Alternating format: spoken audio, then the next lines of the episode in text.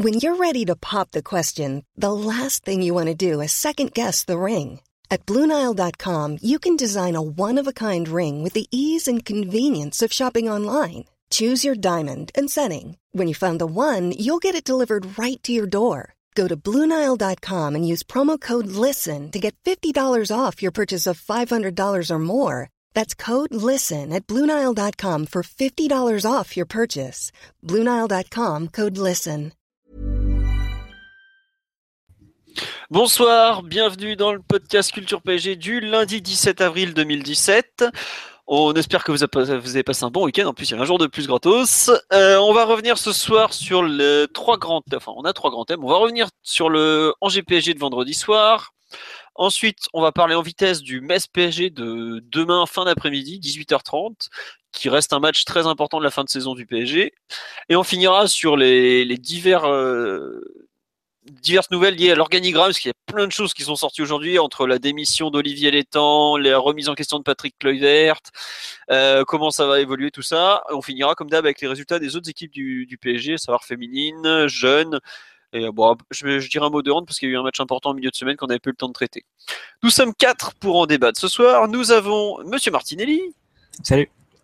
Euh, Alexis qui est. Bonsoir à tous plein souci d'appartement, on vous évite euh, les détails. Et euh, notre ami Ryan de Montpellier. Salut, salut à tous. Voilà. Euh, alors, bon, je vais déjà plein de monde sur live. Bonjour à Jonathan, Robert, Nico, Yenza, 99,9%. Ah, toi, tu vas bientôt te, qualifier, à part si tu joues contre le Barça. Euh, Prince du Parc, etc., etc. Il y aura euh, François, la personne qui m'aide sur le site, qui fait tout ce qui est photo, vidéo, entre autres, qui va utiliser le compte Twitter pour euh, réagir, entre autres. Donc, vous inquiétez pas, il y aura probablement pas mal d'animations. Et puis, bah, on, lira vos réactions, tout ça. pas de questions-réponses ce soir, je m'excuse parce que le programme est déjà assez chargé. Donc, si on fait une question-réponse en plus, on y est jusqu'à demain matin et bon, on, avait fait pas... sur PSG Guingamp la, la, semaine dernière. Donc. voilà. Euh, bon, même si Angers PSG sera forcément moins commenté que PSG Guingamp, euh, je pense que la plupart de questions, on va y répondre indirectement avec le, le, troisième thème. Bon, on va attaquer tout de suite sur le fameux Angers PSG de vendredi soir où le Moulinismo a, fait face à, à euh, victoire 2-0 du PSG, doublé de Di Maria, 30e, 84e, je crois, de mémoire. On fera à peu près ça les minutes. qui veut se lancer dans le, le fameux pouls du match? Étant donné que les amis euh, Amzian Reaz et Adrien Chantegrelet sont toujours pas disponibles. Personne pour moi, c'est ça? Voilà. Bon, euh, on va faire, euh, on va faire simple et efficace. Donc, match à Angers, on savait que ça allait être un match très compliqué, ça l'a été. On savait que le PSG allait probablement galérer. Il a galéré. on met deux buts en trois occasions à peu près dans toute la rencontre. On a pas concédé tant que ça, je trouve, mais bon, ça, on va en reparler parce que je pense que tout le monde sera pas d'accord. Le principal effet, à savoir gagner. Euh, on, récupère un but de différence par rapport à Monaco, mais bon, ça c'est pas génial. Euh, un déplacement galère où il fallait gagner. Dans le jeu, il y avait globalement rien à garder ou, très peu. Euh, dans les performances individuelles, pareil, il n'y a pas grand chose, grand chose à, à garder. Bon, le principal, je pense que l'important c'est les trois points plus que jamais, la phrase qui colle très bien à, cette rencontre. Je sais pas le match en général, si vous voulez rajouter quelque chose, Alexis, Mathieu, Ryan, euh, je vous écoute, allez-y, lancez-vous. C'est vrai que ça allait difficile parce qu'on avait l'expérience aussi de l'an passé. On avait fait un 0-0 très très pénible et avec encore moins d'occasions que ou avec aussi peu d'occasions que cette fois-ci, vu qu'on avait eu, il me semble, juste un, poteau de, de, Cavani sur un, sur un corner euh, où il avait fait sa spéciale et puis aussi un poteau de Di Maria sur une action euh, une action en solo, un exploit individuel. Mais sinon, à part ça, on n'avait rien eu non plus, avec une équipe assez proche en plus. Et euh, mais oui, on est tombé sur une, quand même une, belle équipe, je trouve, qui fait, euh, qui joue plutôt pas mal euh, vu les ressources et vu les joueurs dont elle dispose. Faut féliciter leur coach. Ils ferment très bien les espaces à l'intérieur. Ils ont osé par séquence nous aller nous chercher assez haut. Même avec le ballon, il y avait, il y avait parfois des séquences de qualité avec et d'un point de vue individuel, un, bon joueur, je trouve, avec Nicolas Pepe qui a fait un bon match. Et euh, donc voilà, c'était vraiment pas facile. On avait l'exemple de Monaco en plus la semaine dernière qui est, pas mal galéré. Donc euh, pour toutes ces raisons, c'est vraiment très très bien d'être allé gagner 2-0 euh, au stade Raymond Coppa, dans l'enfer du stade Raymond Coppa. Eh ben justement, on nous dit, Loïc nous dit, match Bourbier du même acabit l'enfer du Roudourou que tu avais tant craint au mois de décembre à juste titre. Enfin, t'avais craint avant qu'on y aille. Bon, t'avais pleuré après donc. Mais effectivement, euh, Nico nous dit, on sait que toutes les équipes souffrent à Angers. Euh, Moulin prépare très bien ses équipes. Bah oui, c'est un peu ça. On savait qu'on allait souffrir, mais tu cites Monaco. Je trouve qu'on a été beaucoup moins en difficulté que Monaco, par exemple. Après, on a aussi eu peut-être un peu moins d'occasions que Monaco, parce que Monaco a eu- quelques parts de balles, notamment. Je pense qu'il y a eu par moment un différentiel d'intensité, vu que quand il venait nous chercher, quand tu avais Endoy par exemple qui venait sur Rabiot ou sur, euh, ou sur Pastore, ben forcément l'autre volait un peu et, et il n'avait pas vraiment le temps de, de réfléchir et il perdait le ballon. Donc c'était euh, dans l'intensité, je trouve que c'était un match assez, euh, assez exigeant physiquement et, et techniquement. Ça nous demandait d'un un niveau assez élevé et c'est bien qu'on se soit tiré comme ça, sans, gros dégâts. Mm. Juste pour compléter sur physiquement, euh, pour moi, Angers est une équipe de niveau européen sans problème. hein. Euh, enfin, techniquement, il y a bon, il y a à boire et à manger, j'ai envie de te dire, parce qu'on a vu qu'il n'y avait pas que des poètes, mais physiquement, ça doit être- je pense que c'est une des équipes dans le top 10 des plus compliquées à jouer en Europe. hein. Ils sont impressionnants. Euh, quand je les ai vus cavaler tout le début du match là au pressing, les, les joueurs devant, je me suis dit bon, à l'heure de jeu, ils sont cuits et ils finissent limite mieux que nous. Quoi. Euh, ouais, non, fr- franchement. euh, c'est un peu cliché sur la Ligue 1 ultra physique tout ça mais eux euh, il y a vraiment euh, physiquement il y a un, un répondant aérien qui est assez incroyable aussi vraiment à ce niveau-là on peut pas enfin ils font ce qu'ils peuvent et ils ont au moins des forces qu'ils utilisent très très bien c'est faut au moins leur rendre ça quoi Alexis sur le match en général euh, un avis ou? Bah, sur le match en général, euh, je rejoins euh, évidemment ce que, ce que vous avez dit avec, enfin ce que tu as dit avec, avec Marty. Voilà, je pense que le plus important, c'est les trois points, la, la phrase typique que tu as déjà dit tout à l'heure. Et sur le match, non, je rejoins Marty sur le fait qu'Angers, franchement, j'avais pas vu le match contre Monaco, mais j'en avais entendu le, le plus grand bien. C'est vrai qu'il faut souligner que Moulin a vraiment bien préparé ce match-là. Alors même si à l'arrivée, Trapp, il fait deux arrêts dans tout le match dont, dont le deuxième qui est, qui est vraiment décisif. Donc ça prouve qu'Angers n'a pas été si dangereux euh, que ça, mais on s'est quand même bien fait rentrer dedans, surtout, euh, surtout en seconde mi-temps et, et dans l'entame euh, du match. Fallait gagner, Paris, euh, Paris au talent ou à l'expérience, ou et à l'expérience d'ailleurs, pardon, euh, a gagné ce match face à face à Angers, une bonne équipe, mais voilà, ça, ça a manqué de talent. Tant mieux pour nous, fallait gagner, on l'a fait, et on retiendra que ça. Ouais. Euh, euh, pardon. Ryan, sur euh, le match en général, sans rentrer trop dans les détails, il y a quelque chose qui t'a choqué de ton côté ou qui t'a marqué ou pas du tout d'ailleurs euh? Ben, euh, non, je pense que c'est le genre de déplacement où on attend un, un adversaire qui va un peu faire la guerre au Paris Saint-Germain et qui va essayer de compenser son manque de qualité individuelle euh, par de l'intensité. On a aussi vu une équipe d'Angers qui, met une certaine application à ressortir le ballon correctement et à pas juste euh, rentrer dans un défi physique avec, euh, avec des abus comme les centres et les, ballons directs. On a, vu une, une, petite équipe qui, voilà, qui cherchait à construire et euh, à aspirer un petit peu le pressing parisien pour bien ressortir sans avoir trop d'opposition derrière. C'était dans l'ensemble, c'était pas mal. Et bon, ils sont quand même, ils arrivent dans le dernier tiers du match avec euh, toujours la possibilité de, de, faire un point en marquant un but. Donc, euh, donc un match compétitif, c'était pas mal. Ouais. Euh, alors, on nous dit euh, juste vous, vous, voir glorifier cette équipe de vigiles, c'est beau.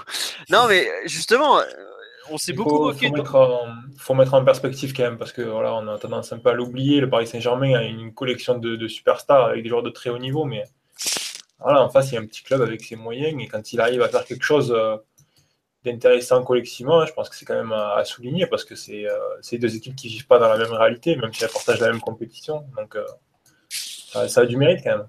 Ouais, bah voilà, faut pas oublier que Angers, je crois que c'est le 17e budget de Ligue 1, un truc dans le genre. Il euh, n'y a pas beaucoup d'équipes avec le 17e budget de Ligue 1 qui, euh, qui ont été capables de bousculer comme ça le club. Et, et, et surtout, c'est sur la, sur la 2017, c'est la cinquième équipe de France. Hein. Ils sont devant l'OL, ils sont avant, enfin avant ce match-là, je veux dire, ils étaient devant l'OL, devant l'OM et devant les SSE. Donc quelque part, on peut dire que le déplacement à Angers était plus difficile que le déplacement au Vélodrome. Hein. Donc. Euh... Et, et Marty, euh, tu, tu l'as souligné, tu l'as souligné aussi. L'année dernière, on fait un 0-0 tout pourri. On, on touche le poteau d'ailleurs, si je me rappelle bien, avec Lucas, alors qu'on finit avec cette équipe-là, avec 30 points d'avance, avec Ibra. Donc c'est un déplacement qui était quoi qu'il arrive euh, bourbier il l'a été, on s'en est bien sorti, voilà, il faut retenir que ça. Ouais. Euh, non, juste il y a un truc, je sais plus. Euh, ouais, il y a quelqu'un qui te dit euh, rien à retenir, qui est pas d'accord. Efficacité et réussite à retenir. Ouais. Bon, on, on, dit ça parce qu'on a, on a gagné les matchs et que pour une fois on a fait preuve de, de réalisme, mais globalement ça a été quand même assez pauvre dans le jeu au niveau du PSG. Hein. il y a eu quelques sorties de balles qui étaient pas trop mal quand, quand l'équipe était pressée. Après, avec quelques irrégularités, il y a eu, il y a eu aussi des, un dégagement de trappe en touche ou, euh, une perte de balle de Rabiot, mais sinon, il y avait eu quelques sorties de balles quand même qui sont, qui étaient pas dans, les, dans, les, toutes premières minutes de jeu, euh, je pense que le PSG était un petit peu surpris par le pressing. Euh, un Rabiot qui perd ce ballon assez rapidement, qui, il y a une occasion intéressante derrière et dans l'ensemble, je pense que Paris, ça t'aidait peut-être pas forcément à se faire rentrer dedans comme ça, mais après, je suis assez juste avec la remarque euh, qui est faite sur le, réalisme, même si c'est pas vraiment nouveau en fait quand même. Le PSG depuis, on va dire euh, janvier, février, euh, se montre quand même plus réaliste et a besoin de moins d'occasions pour marquer des buts. Ouais. Euh, Alexis, on nous demande si tu peux couper ton micro quand tu parles pas parce qu'on t'entend euh, grésiller à tout va. Enfin, c'est un peu bizarre. Ah, pardon, excusez-moi. C'est pas grave. Euh, on va passer aux performances individuelles sur ce match. lesquelles vous voulez retenir? Bah, On me parle de, Kevin Trapp notamment sur, sur le live.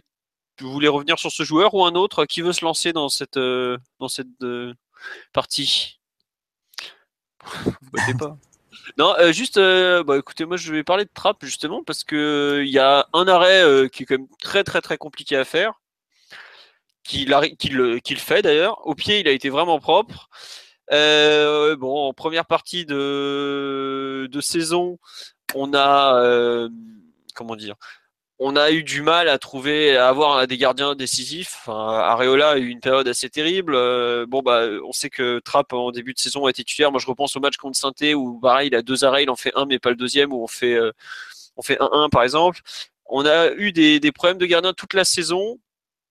Euh, enfin, on n'a pas eu des problèmes on a eu du mal à, avoir des gardiens décisifs, je trouve, parce qu'il y a pas mal de matchs où on prend un but sur une frappe cadrée ou un, but sur deux ou trois frappes cadrées, qui est quand même assez peu. Mais euh, ouais, il fait un très bon match. Mais après, est-ce que c'est ce match-là qui va le faire passer dans lui sauver euh, son avenir, sachant que l'an dernier à Angers, pareil, il fait un super match? Je, je sais pas, j'ai un peu de mal à, m'enflammer pour euh, sur une prestation Angers qui soit déjà un, bon, même un très bon gardien de Ligue 1, on le sait. C'est le quatrième gardien allemand à un poste où il y a une concurrence monstrueuse c'est un, un, mec qui a quand même fait des, matchs solides en Ligue des Champions. Bon, j'ai du mal à m'emballer pour un match euh, réussi à Angers, voilà. C'est tout. Mais effectivement, heureusement qu'on l'a vendredi soir. Mais après, c'est aussi son boulot, euh, comme il l'a dit lui-même, c'est mon boulot d'être décisif. Hein. Sur l'ensemble de la saison, quand même, il a des stats pas mal, parce que si tu regardes, il y a que 4 matchs où il était titulaire où on a encaissé un but. Ouais, ça, euh, ça, relativisé aussi par le fait que tu as 70% de position de balle à chaque match et l'adversaire qui fait pas une frappe. Bah, le truc, c'est que quand Areola était dans le cage, pour le coup, on a quasiment aucun match où on n'a pas encaissé but, quoi. Enfin, on a très peu de matchs où on n'a pas encaissé but. Donc... Euh. Mais pauvre Areola, malheureusement, on a vu qu'il n'avait pas le niveau, enfin que le costume était trop grand pour lui aussi. C'est un cas, un cas un petit peu différent. Ouais. En, espérant qu'il aura sa chance un jour, euh, après, lui fera le plus grand bien la saison prochaine. Par contre, Trapp a toujours un regard de chien battu pas rassurant. ça, c'est autre chose. Quoi. Voilà. Euh, voilà. Ce que dit Pitch, qui je trouve c'est un bon résumé de la pensée, c'est on peut, on peut rien lui reprocher en Ligue 1, mais euh, par exemple, le retour en Ligue des Champions, il fait partie de ceux qui coulent dès la deuxième minute. Bon, j'ai du mal à tirer des conclusions concernant Trapp sur ce match. En gros. Euh, concernant les autres joueurs, vous voulez parler de, de qui? Di Maria, bien sûr. Bah vas-y Ryan, on sait qu'en plus t'es un grand défenseur d'André Di Maria. Ouais, ben voilà, euh, en première partie de saison, on avait pas mal euh, discuté sur le cas Di Maria. Je pense qu'il y avait pas mal de gens qui étaient déçus globalement de ne pas le voir prendre plus de responsabilités. Et là, il a retrouvé une certaine fraîcheur quand même depuis la deuxième partie de saison, depuis que notre accélère est arrivé. Et il, a, enchaîne les matchs avec euh, une, on va dire, une efficacité dans son dernier geste et une meilleure prise de décision qui fait vraiment la différence quoi, par, rapport, euh, pardon, par rapport au premier, euh, à la première partie de saison. Et c'est vrai que sur ce match encore, on a un joueur explosif, on a un joueur qui va attaquer la profondeur sur le secteur droit, un joueur qui va essayer de déborder à gauche, un joueur qui fait des décrochages de haut but, hein, vraiment toute la palette du joueur offensif qui, est, qui, offre tout type de mouvement et qui, euh, qui est une solution constante et une menace, euh, une, grosse menace pour l'adversaire. Donc ça fait plaisir de le voir à ce niveau de jeu. Et puis là, il y a le coup franc quand même qui est, euh, superbe. Le, geste, l'enroulé, l'effet qu'il met, c'est vraiment, euh, c'est une technique de, haut niveau. Quoi. C'est, un sacré geste. Bah, le coup franc, on n'en parle pas beaucoup, mais c'est quand même le deuxième coup franc de la sorte qu'il met cette, cette année, civile. Puisqu'il en met un à Bordeaux de mémoire en Coupe de la Ligue, quand on gagne 4-1, qui est quand même pas mal aussi. Et le Barça aussi. Et le Barça, ouais, j'avais zappé, ouais, donc ça fait trois coups francs directs. Euh, des mecs qui mettent trois coups francs directs dans l'année, il n'y en a pas tant que ça, hein, je pense. Hein. Honnêtement, euh, il, a, il a un très bon taux de réussite. Il y a Cavani qui en a mis un direct aussi de mémoire, au moins un d'ailleurs. Je m'en souviens d'un, mais j'ai un doute sur un deuxième. Enfin, il y en a un à Nantes, forcément. Euh, bon. On nous dit, euh, Emrista nous dit vendredi, Di Maria fait ce qu'on attend de lui, se comporter en patron. Vous, avez eu cette impression aussi de voir un, patron bah, Je trouve que c'est pas étonnant, enfin c'est pas anodin de voir que à l'heure où Monaco et Paris entrent dans le, dans le sprint final, ce soit Falcao d'un côté et Di Maria de l'autre, c'est-à-dire les, deux grands champions de les deux plus grands champions de chaque équipe qui commencent à faire des différences à gagner les matchs pour l'équipe. Je trouve que c'est pas, ça fait deux matchs de suite quand même entre Guingamp et, Angers pour nous et Angers et Dijon pour, pour Monaco que ça, se passe comme ça. Donc euh, quand tu arrives dans le Money Time, c'est tu, ressens un peu la grandeur des joueurs qui, qui ressort et qui, qui fait la différence pour, pour gagner tes matchs. C'est dommage qu'il ait eu ce coup d'arrêt avant le match retour euh, face, face au Barça, où quand il a joué, il était clairement pas en condition de jeu. Parce qu'il avait fait un superbe match aller, et puis même pense qu'on peut argumenter que son match retour, je ne sais pas exactement ce qu'il avait, mais bon, il n'était pas, il pas à 100%, c'est clair. Bah, il était touché à la cuisse, tout simplement, toujours. Voilà, je pense qu'il n'était vraiment pas au mieux de sa forme pour faire des, différences, surtout sur des grands espaces, comme ça, comme ça s'était présenté dans ce, dans ce match-là. Mais bon, en termes de personnalité, voilà, il avait montré euh, exactement ce qu'il montre euh, depuis son arrivée à Paris et depuis le début de saison. Simplement, ben, depuis euh, quelques mois, il a la réussite parce qu'il est un peu plus soufflé, parce qu'il a un peu plus d'aide devant, parce qu'il est un peu plus intégré avec le projet de son entraîneur. Et voilà, ça va dans son sens. Mais l'attitude du joueur, elle a toujours été celle d'un joueur qui essaye de détester son équipe et de, de, tirer son équipe vers le haut. Simplement, au début, saison, les choses n'allaient pas dans son sens. Quoi. Mais tu trouves vraiment, attends, juste, je me, permets de te couper, rien. tu trouves vraiment qu'il y a une différence entre le, le Di Maria qu'on a vu hier euh, et un Di Maria, par exemple, je me souviens d'un match à Lille où il fait beaucoup de bonnes choses, on est euh, début novembre. Euh, je sais pas, moi j'ai pas l'impression forcément d'avoir vu un joueur spécialement différent, mais par contre un joueur qui a peut-être plus de réussite. Ouais, il y a moins de déchets, c'est ça en fait. Il n'y a pas une différence fondamentale dans ce qu'il fait sur le terrain. Il, attaque par la profondeur, il déborde, il se déplace exactement pareil. Je pense que l'attitude du joueur, elle ne change pas en fait. C'est un, des, points forts et un des points faibles avec Di Maria parce que bon, du coup, forcément, quand les choses ne vont pas bien, euh, il ne va pas forcément avoir le recul pour se dire Ok, euh, je ne suis pas en réussite, je vais laisser d'autres prendre le jeu parce que sinon, ça va, ça va court-circuiter un petit peu les attaques et ça peut être euh, contre-productif. Non, lui, il va avoir cette attitude super participative, quel que soit quelle que soit sa forme et sa réussite. je vois pas de grosse différence avec le Di Maria qui a joué par exemple le match, le match sur le, à Lille. Mais c'est évident qu'il y a un niveau de réussite qui n'est est pas le même et un niveau de déchet qui n'est pas le même. Et ça se sent aussi dans, le langage corporel du joueur. Moi, je trouve qu'on a un joueur quand même qui, a l'air d'aller beaucoup mieux. Quoi. Physiquement, je pense que tu as, dit qu'il a eu besoin de souffler. C'est vrai que tu le dis aussi depuis depuis plusieurs mois et je pense que cette coupure euh, en janvier, le fait qu'il ait un peu alterné avec Lucas en, janvier, ça lui a fait du bien parce que il sortait vraiment de trois saisons sans avec zéro vacances quoi. À bout d'un moment les, joueurs, surtout un joueur comme ça qui qui dose pas vraiment ses efforts, qui qui, euh, tente beaucoup de choses dans un match, qui enfin qui est très participatif et qui est très actif dans un match. Forcément, au bout d'un moment, ça se ressent sur ses performances. Et le fait qu'il ait eu un peu de repos en plus de la concurrence, ça ça, explique le nouveau Di Maria qu'on a depuis, depuis janvier. Bah, enfin, euh, j'ai vraiment du mal avec le terme de nouveau Di Maria depuis janvier. Non, de nouveau, dans le sens, je suis d'accord avec toi, son rôle n'a pas changé, il touche toujours beaucoup de ballons, etc. Mais dans le sens réussite et, et déchets plus limités, c'est ça que veut dire Ryan et je suis d'accord avec ça. Je, te, je vous rejoins euh, grandement.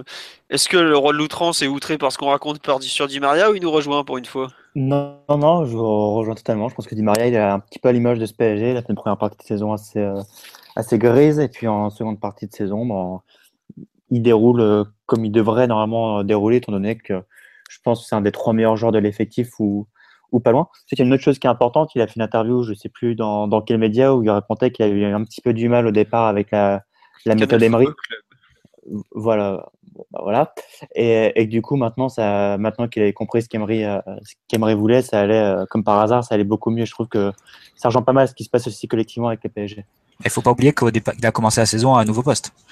Forcément, c'est d'autres repères. Il n'avait pas joué en plus euh, milieu gauche depuis Bah, il y jouait en sélection, mais il était pas bon. Ouais, puis en sélection, ouais, au mondial aussi, mais en club euh, régulièrement, c'était depuis Benfica, je pense.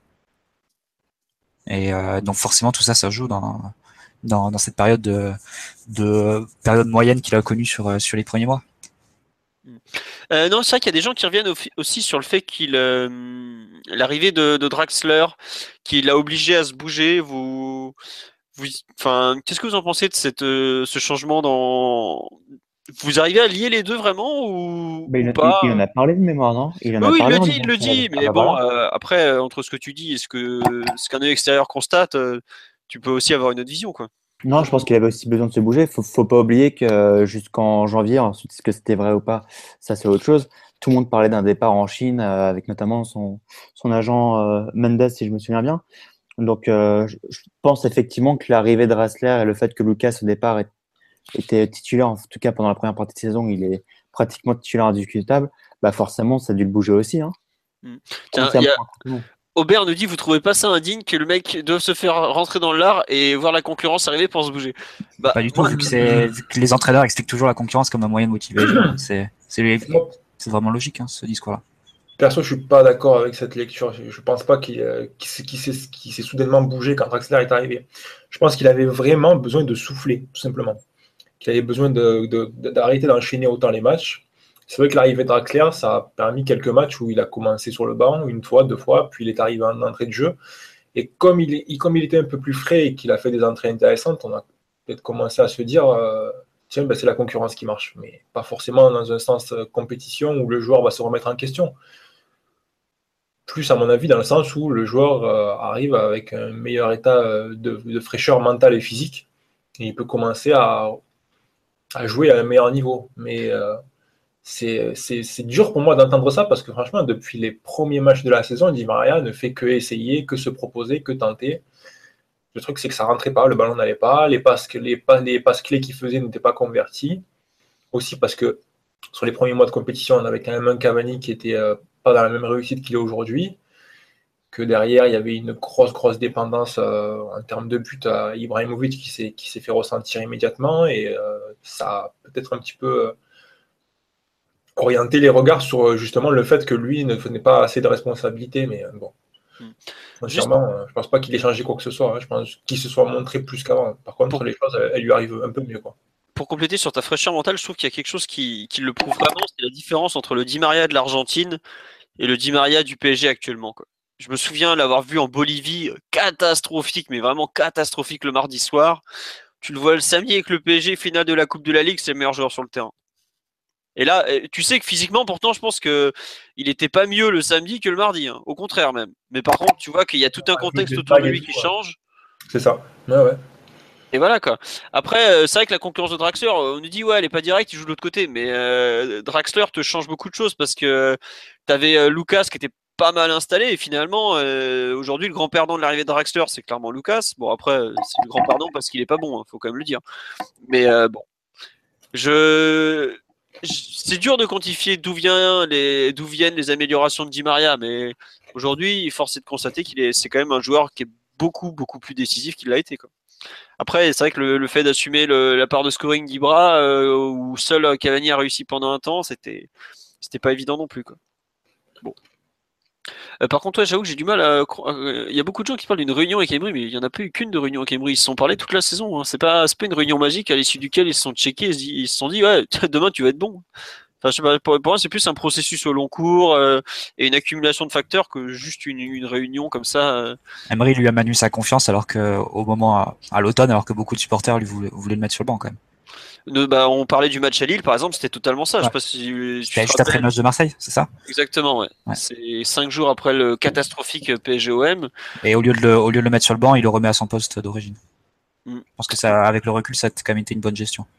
Critiqué à l'époque, mais. Bah, parce que je pense qu'il aurait vraiment flingué un peu son joueur, entre guillemets, s'il avait commencé. Euh, et puis, il n'avait pas d'autre solution derrière. C'était vraiment pas, pas bénéfique pour l'équipe, quoi, je pense. Bah, c'est exactement ça. Il n'y en a surtout pas beaucoup de meilleurs derrière aussi. Il hein. faut remettre les choses euh, à leur place non, mais tu vois, il y a à l'époque, on disait oui, il faut voir Ressé, il faut voir Ben Arfa et tout, il faut leur donner leur chance. Oui, oui. Puis il faut voir Augustin aussi, mais, mais euh, on parle de Di Maria, c'est quand même pas le même type de, footballeur. Fallait, excusez-moi, il fallait être un petit peu, comment dirais-je, euh, simple d'esprit pour penser que ces joueurs-là étaient meilleurs que, que Di Maria. C'est tout ce que Di Maria est un, fait pas le même sport par rapport aux joueurs cités. Hein. Ouais, tiens, il y a une remarque euh, sur l'arrivée de Draxler qui est très juste de Yenza qui dit lui a servi, ça lui a servi d'avoir moins de responsabilités offensives. Et c'est vrai que c'est peut-être ça le, deuxième effet de, qui est un peu, un peu moins évident, mais qui euh, semble apparaître au moins dans les stats. Quoi. Oui, oui, parce que c'est vrai qu'aussi, en, en, plus d'enchaîner les matchs, la première partie de saison, il y avait quand même un, poids très important sur lui et Lucas pour approvisionner approvisionner euh, Canavani ou même faire la décision en même. Et c'est vrai qu'avec l'arrivée de Draxler, qui de suite, euh, dès qu'il est arrivé, a commencé à montrer euh, un niveau dans, le dernier geste de, très grande qualité, ben forcément, c'est mentalement, c'est quand même une source, pas de, pas de relaxation, mais on va dire que c'est une source de confort pour, pour le, notre joueur parce que voilà, il n'y a plus la, forcément la même pression qu'il avait avant. Donc c'est peut-être plus facile pour lui de, ne pas s'embourber dans certaines situations et de, de, prendre un peu plus le temps de réfléchir devant certaines, euh, certaines actions. Quoi. tu parles de l'arrivée de tu parles, tu parles de l'arrivée de Draxler pour euh, comme différence par rapport à la première partie de saison. On peut même élargir en disant le retour définitif de Verratti, euh, qui lui retire certaines responsabilités. Je pense notamment au match à Montpellier, où on perd 3-0. où c'est Coucou, le relayeur droit, Krikoviak et Matuidi, il me semble. Les deux autres milieux. Et c'est le match, le match symbole de, de de l'excès qui est euh, qui posait sur ses épaules. sur ses épaules. C'est exactement ça. je crois qu'il doit toucher 90 ballons sur ce match. Enfin, il y a une position moyenne en, de relayeur droit. Enfin, il devait tout faire quand même l'équipe. Et c'était pas, c'était pas soutenable. En plus, à, physiquement, il était peut-être pas au niveau qu'il est aujourd'hui, mentalement non plus. Donc, euh, les attentes peut-être un peu déraisonnables et c'était trop de poids sur ses épaules à ce moment-là euh, non, juste, bon, on a fait le tour sur Di Maria. Il y a des gens qui lui demandent de parler du, match de Pastore vendredi soir. Euh, est-ce que vous voulez vous lancer? Ce... Euh, enfin, moi, si j'y vais, ça, il m'a gonflé de fou, donc euh, ça va. j'ai, pas, pas, trouvé c'est mauvais, hein, perso, mais c'est. Il y a une perte de balle qui est gênante. Je pense à la dixième minute. Euh, pareil que Rabiot un peu plus tôt. Ou bah, si, tu veux, Angers, ils arrivaient quand même assez fort au pressing, notamment Endoy. Et ça te laisse assez peu de temps pour réfléchir et prendre ta décision. Et si tu la prends pas assez vite, forcément, tu perds le ballon. Donc c'est ce qui lui est un peu arrivé. Après, sur le je l'ai trouvé un peu neutre, mais pas tellement comment dire bah, Après, il faut, se mettre aussi dans, le, contexte du match, c'est que Di Maria et Pastore jouaient très axiaux, mais Angers aussi défendait très axial. Euh, si tu regardais les positions de Pépé, de Toko et Kambi, me semble, les, ailiers, ils jouaient comme euh, ils jouaient très très axiaux, très à l'intérieur, ce qui libérait ce qui libérait les positions pour les latéraux. C'était un peu le parti pris de, de Moulin sur ce match. Par exemple, Toulouse en, en début de saison, ils avaient joué avec euh, leurs ailiers très écartés et au, marquage sur nos latéraux. Là, euh, Angers a fait un, fait une approche un peu différente. Ils ont laissé libre nos, nos latéraux et ils ont vraiment bouché l'intérieur. Ce qui fait que quand Pastore et Di Maria recevaient le ballon à l'intérieur, euh, ils étaient tout de suite serrés, un par le relayeur en face, et qui était lui-même couvert par euh, l'ailier d'Angers et par le numéro 6. Donc c'était euh, très bouché, donc c'était très difficile de, de, prendre des bonnes décisions et d'être très, très bien techniquement dans ce contexte-là. Ouais, mais tu vois, moi, ce qui me gêne, excuse-moi, c'est que ça fait le deuxième match euh, de moindre envergure après Avranches où il est remis dans le 11 de départ, et où il est vraiment. Enfin, tu vois, par exemple, quand je le vois qu'il attaque pas les ballons, alors que les mecs en face ils ont la dalle, quand on joue le titre, je fais, eh, frère, il va falloir que tu te bouges. Hein. Dès, qu'il a pu se mettre face au jeu, ça, et trouver un peu d'espace, ça fait une occasion directement pour Cavani. Ouais, mais tu vois, on a parlé de la concurrence avec Di Maria, par exemple. Euh, Pastore, aujourd'hui, il est pas dans le 11 de départ. Mais tu vois le match. Avec Di Maria, euh, Pastore. Non, non, non, non, non, non, mais ce que je veux dire, c'est qu'aujourd'hui, il a joué, il jouait à un poste où il a eu il doit faire, pour moi, il doit faire plus s'il veut espérer intégrer le 11 de départ. Et c'est pas avec les matchs qu'il fait actuellement qu'il a la moindre chance. Après, pour moi, il y a un contre-coup physique. Il est revenu de 6 à pratiquement un an d'arrêt. Il a pas mal joué au début. Là, je pense qu'il est un peu moins bien en ce moment. Enfin, moi, je trouve pas perso. Je pense que c'est le contexte du match. C'est plus difficile de jouer quand t'as pas d'espace que quand t'as des, quand, des espaces. Et c'est normal qu'il soit plus à l'aise face à Lyon, où le rythme est plus, euh, plus étiré, ou enfin, où l'équipe adverse plutôt est, est, plus étirée, où le rythme est plus soutenu que face à Angers où tu dois trouver des, espaces très difficiles. Et personnellement, je trouve qu'il a pas fait un match indigne. Enfin, le coup franc de Di Maria, c'est lui qui, qui provoque en, se retournant bien sur son contrôle orienté.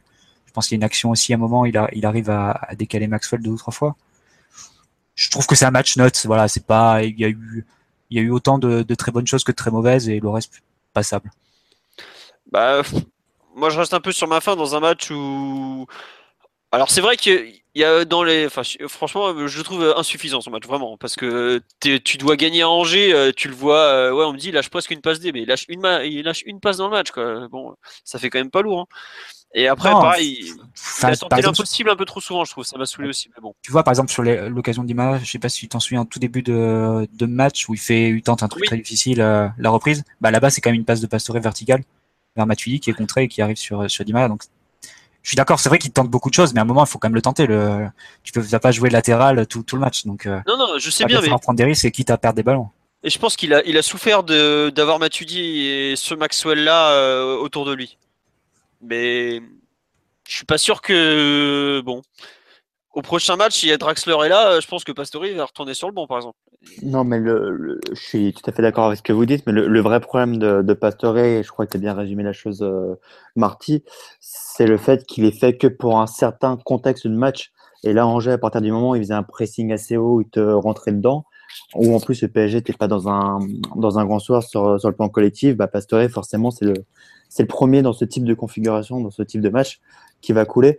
Et, je suis pas sûr que Draxler aurait fait énormément de, enfin, aurait fait largement mieux alors que vu le contexte. je suis d'accord avec toi. Je suis d'accord avec toi. On n'a pas des, des, profils en tout cas offensivement de joueurs qui sont voilà, qui sont là pour euh, comme un Diego Cossack ou un non, mais C'est simplement difficile de jouer face à Endoy quand tu as Endoy sur le dos, quoi. C'est très difficile. C'est. Non, mais ensuite c'est son boulot etc. Il faut Endoy, on parle quand même pas du plus grand joueur au monde, même s'il a fait un super match. Et... Non, mais il lui rend quand même, je sais pas, 20 kilos. c'est compliqué, quoi. Pastori, il a, il a d'autres qualités que, que les 20, les 20 kilos en moins qu'il a sur, sur Endoy. Je pense pas que c'est le problème. C'est plus la configuration du match, les fait qu'Angers, je le répète, tactiquement et collectivement, a fait un, a fait un gros match. Pastore s'est fait rentrer dedans et on sait que c'est pas tellement dans la nature de Pastore euh, par, définition, bah voilà, d'accepter d'aller au combat, d'accepter de, se bagarrer sur chaque ballon. C'est pas vraiment les caractéristiques principales de, de et ça, je pense qu'il changera, changera jamais. D'où pourquoi on l'a vu très bon contre Lyon et puis bah Angers où tu as une équipe qui euh, qui joue en bloc et qui presse pour le coup. On peut pas accuser Angers d'avoir euh, joué à 10 derrière dans, dans ses 25 mètres bah forcément, Pastore, il n'est pas fait pour ce type de match. Il s'est fait rentrer dedans. Et quand il s'est rentré dedans, bah, on a vu qu'il ne sert pas à grand chose concrètement. Enfin, dans ce type de match, il sert, il sert à rien à partir du moment où il n'arrive pas à se mettre, euh, à se mettre en évidence. Ouais, ouais. Euh, il y a. Enfin, Ryan, toi qui as un œil euh, extérieur sur la situation, et je suis pas sûr que tu aies vu tous les derniers matchs, t'en as pensé quoi justement de Pastore? Honnêtement, je pense qu'il a fait un match assez peu productif et qu'il n'a pas forcément bien lu le match. Mais je pense que c'est euh, quelque chose qui, traîne depuis son retour de blessure. En fait, j'ai l'impression qu'il n'a pas le niveau de confiance euh, ni la même le, rythme nécessaire pour pouvoir euh, bien imposer son football. J'ai eu l'impression là depuis son retour que c'est un joueur qui essayait surtout de, faire des différences sans forcément bien réfléchir à ce dont, son équipe avait besoin et je pense que le match face à Angers, il ne fait pas exception. Après, je ne sais pas trop dans quel état mental il peut se trouver parce que c'est, c'est compliqué. Il n'a pas vraiment eu de continuité jusque-là. Là, il arrive sur une dernière partie, une dernière partie de saison où il peut contribuer, mais il n'est pas forcément dans de bonnes conditions physiques et mentales. Honnêtement, je, me demande dans quelle, dans quelle prédisposition il est. Ce qui est sûr, c'est qu'il n'est pas, pas prêt à, il n'est pas prêt à contribuer à être super productif comme, euh, comme il aurait pu l'être s'il avait eu euh, la continuité. Quoi. Il, est pas, il est loin de sa meilleure forme. Ouais, tiens, juste, alors, petit tour sur le live, il y a plein de réactions sur le cas Pastore. Euh, oh là là, faites plus simple. Hein. dit, on n'a pas le profil adéquat pour justice de match au milieu, ça se voit cruellement. C'est là que Krikoviak peut servir. Pour le catch face aux Angevins. Euh... Je sais pas en quoi il t'aurait servi hier. Mais... Voilà, j'avoue que. Dans le jeu, il aurait pas servi beaucoup plus. Quoi. Et d'ailleurs, Mota fait du bien quand il est entré. Ouais, mais Mota fait toujours du bien quand il entre dans ce genre de match. N'oublie pas, Alexis. Euh, tiens, Aubert nous dit contre les bus, euh, Pastoriste a joué à la Ben Arfa, vouloir être au four et au moulin. Il est insupportable dans ces moments-là. On a ça. Il y a euh, Yeo qui n'apprécie pas du tout son attitude, attitude dérangeante. On le sent peu motivé, impliqué dans le sprint final. Malgré ce qu'il dit, je suis pas sûr qu'il accepte les choix du coach. Euh, et euh, je suis 3-5-2, l'habitué qui me fait toujours marrer me dit euh, l'impression qu'il veut en faire trop décisif sur chaque geste et du coup il se complique le match. Voilà. Mais là vous découvrez vous découvrez le joueur quoi, ça fait c'est son son style de jeu depuis qu'il a 14 ans hein, donc. euh, Non mais tu vois, tu t'attends peut-être à voir autre chose vu les circonstances, vu qu'il revient et tout ça. Non, et non, il finalement changera non. jamais. Marty a raison, il changera jamais. Ça, il a toujours joué comme ça et il jouera toujours comme ça. hein. En plus, je trouve pas qu'il ait tenté en plus l'impossible à chaque passe. Il a tenté l'impossible sur certaines passes, mais pas à chaque passe non plus. Je pense que c'est un peu exagéré dire ça. Moi, je pense, euh, au-delà de, du physique, je pense que c'est vraiment la, la distinction, avoir le jeu face à lui et, et jouer dos au but hein, qui, le- qui influe sur ses performances depuis qu'il est revenu. Je te rejoins to- totalement. S'il était troisième, s'il était troisième du milieu et pas les gauche, peut-être qu'il aurait pas fait le même type de match. Enfin, il aurait pas eu déjà le même contexte à affronter, vu qu'il serait pas tapé Endoy et, et euh, plus Pépé, plus Santa Maria pour couvrir. Oui, voilà, il faut accepter que c'est pas un joueur qui est fait pour aller à, entre guillemets dans, dans une bataille à, à la guerre vraiment entre guillemets dans, dans des matchs du style à, aller à Angers. Euh, Tu, tu mettais le même match au parc euh, contre Angers, je pense que Pastore il faisait un bon match, que le, con- le contexte aurait été plus favorable, etc. Là, à l'extérieur, ce type de match, on sait que Pastore, c'est, il n'est pas fait pour ce style de match et, et ça s'est vu. Hein. Mais ouais, mais justement, c'est pas un peu le. Enfin, c'est compliqué quand même pour un joueur. Tu tu lui définis des styles de match. Bah, c'est le vrai Non, problème mais- d'un joueur comme Pastore, euh, c'est le fait qu'un entraîneur, il peut difficilement bâtir une équipe autour de lui parce qu'il a des caractéristiques qui font que bah voilà, il n'est pas fait pour certains matchs et d'autres matchs, bah tu vas être plus euh, plus tenté de le mettre. Je fais souvent le, le comparatif avec Banega, mais Banega, il a franchement, il a exactement les mêmes défauts et les mêmes qualités que que Pastore. C'est des joueurs qui sont tellement euh, anarchiques, j'ai employé le terme, même si Pastore il a beaucoup plus de de talent c'est des joueurs, par définition, c'est difficile de bâtir une équipe autour de lui. Est-ce que tu sais pas dans quelle configuration tactique pardon, il est le meilleur? Et puis en fonction des adversaires, du contexte, de la configuration du match, bah, il va pas te donner les, mêmes prestations. Donc c'est compliqué pour un entraîneur, un, un joueur comme ça, mine de rien. Après, le problème, c'est que je- je- j'entends ce que vous dites, mais je pense que beaucoup de joueurs auraient été en difficulté à sa place, d'une, dans ce contexte-là, et de deux, même s'il n'est pas au top face à, ces, euh, face à ce type d'adversité, euh, est-ce que dans la dans, dans l'effectif, tu as des joueurs qui sont, qui sont plus à l'aise que lui face à ce type d'adversité, qui feraient mieux que lui? Je sais pas, par exemple, quand tu compares avec Lucas, Lucas, en 20 minutes, il rentre, il, perd 7 ballons, et il, euh, Non, Il- Marty, il a fait la passe décisive. Donc c'est c'est compliqué, je trouve, à, à, à dire. Marty, Marty, tout le monde nous parle des stats euh, fabuleuses de Lucas qui a fait une passe décisive en plus. Non, mais Non, mais on fait, on fait pas un tir, on fait pas un tir pendant 15 minutes, quoi, quand Lucas, il, il Je sais, non, je, suis- je suis ironique, mais parce que je disais dans la presse que Lucas avait des super stats et tout, donc c'est pour ça que et qui a fait une passe décisive d'ailleurs. Non, mais voilà, c'est pour ça, il y a des, il y a des, il y a des conséquences négatives à le voir dans ce type de match. Mais est-ce que tu peux te passer des conséquences positives qu'il apporte? Ça, c'est, c'est la question que je pose. Bah, c'est dur d'y répondre. Là, euh, François sur live demandait. euh, Est-ce que, si- est-ce que avoir Matuidi, ça vaut le coup d'avoir, dans ce type de match? Voilà, ouais. Hier, enfin, non, c'était c'était quand? Vendredi. Avant, ouais, bon, bref, vendredi. Matuidi, il fait un match calamiteux, quoi. Il y a tout acheté dans le match de Matuidi. Je l'ai souvent défendu en disant, ouais, c'est un joueur euh, de vestiaire, c'est un joueur qui est capable d'avoir un impact euh, physique et tout. Mais il y a absolument tout acheté dans son match. Et le pauvre Pastore, euh, t'as Matuidi qui est dans cet état et Maxwell qui a les crampons qui fument au bout de 20 mètres. T'es pas aidé quand même, hein. Et juste Euh, pour, donner, euh, pour abonder un peu dans le sens de la complexité du match, même un joueur comme Verratti a fini avec, avec moins de 90% de passes réussies, ce qui est très rare avec lui, et qui a, et a fini avec plus de ballons perdus que de ballons gagnés, ce qui est aussi très rare. Ouais, Verratti, il a eu euh, un déchet sur son jeu mi-long qui est inhabituel. Donc c'est pour dire que c'est un match qui, un match qui a été compliqué pour tous les joueurs. C'est pas juste. Euh, Hmm. Voilà. Euh, Toms nous dit euh, la titularisation de Matuidi dans un match où on a besoin de maîtrise technique est difficilement explicable. Après, il faut aussi regarder qui on a en face parce que t'envoies Pastore à la place de Matuidi, il se retrouve euh, tête à tête contre Check Endoy. Je pense qu'il lui mange les os. Enfin, euh, jouer contre Endoy, c'est quand même un cadeau pour personne. À l'aller, Emery, il avait envoyé Krikoviak se taper avec le, le colosse. C'était très bien pour lui. Mais c'est vraiment euh, l'impact de Endoy euh, dans le jeu est quand même pas négligé. Je pense que parade, enfin, Pastore s'est un peu retrouvé dans le mauvais rôle, le mauvais endroit et dans la mauvaise partie du terrain qui plus est parce qu'il avait Issa Sissoko qui, qui est quand même pareil, qui est bien baraque face à lui. On sait qu'il aime pas tout ce qui est euh, duel physique, tout ça. Bon, c'est, je sais pas, j'ai du, du mal à, à tirer des conclusions, mais euh, faudra voir par exemple ce que ça va donner à Metz euh, demain soir où je pense qu'il aura forcément un milieu, ah, non, s'il a les alignes du Doucouré et du Mandjek, ça va être bien costaud aussi.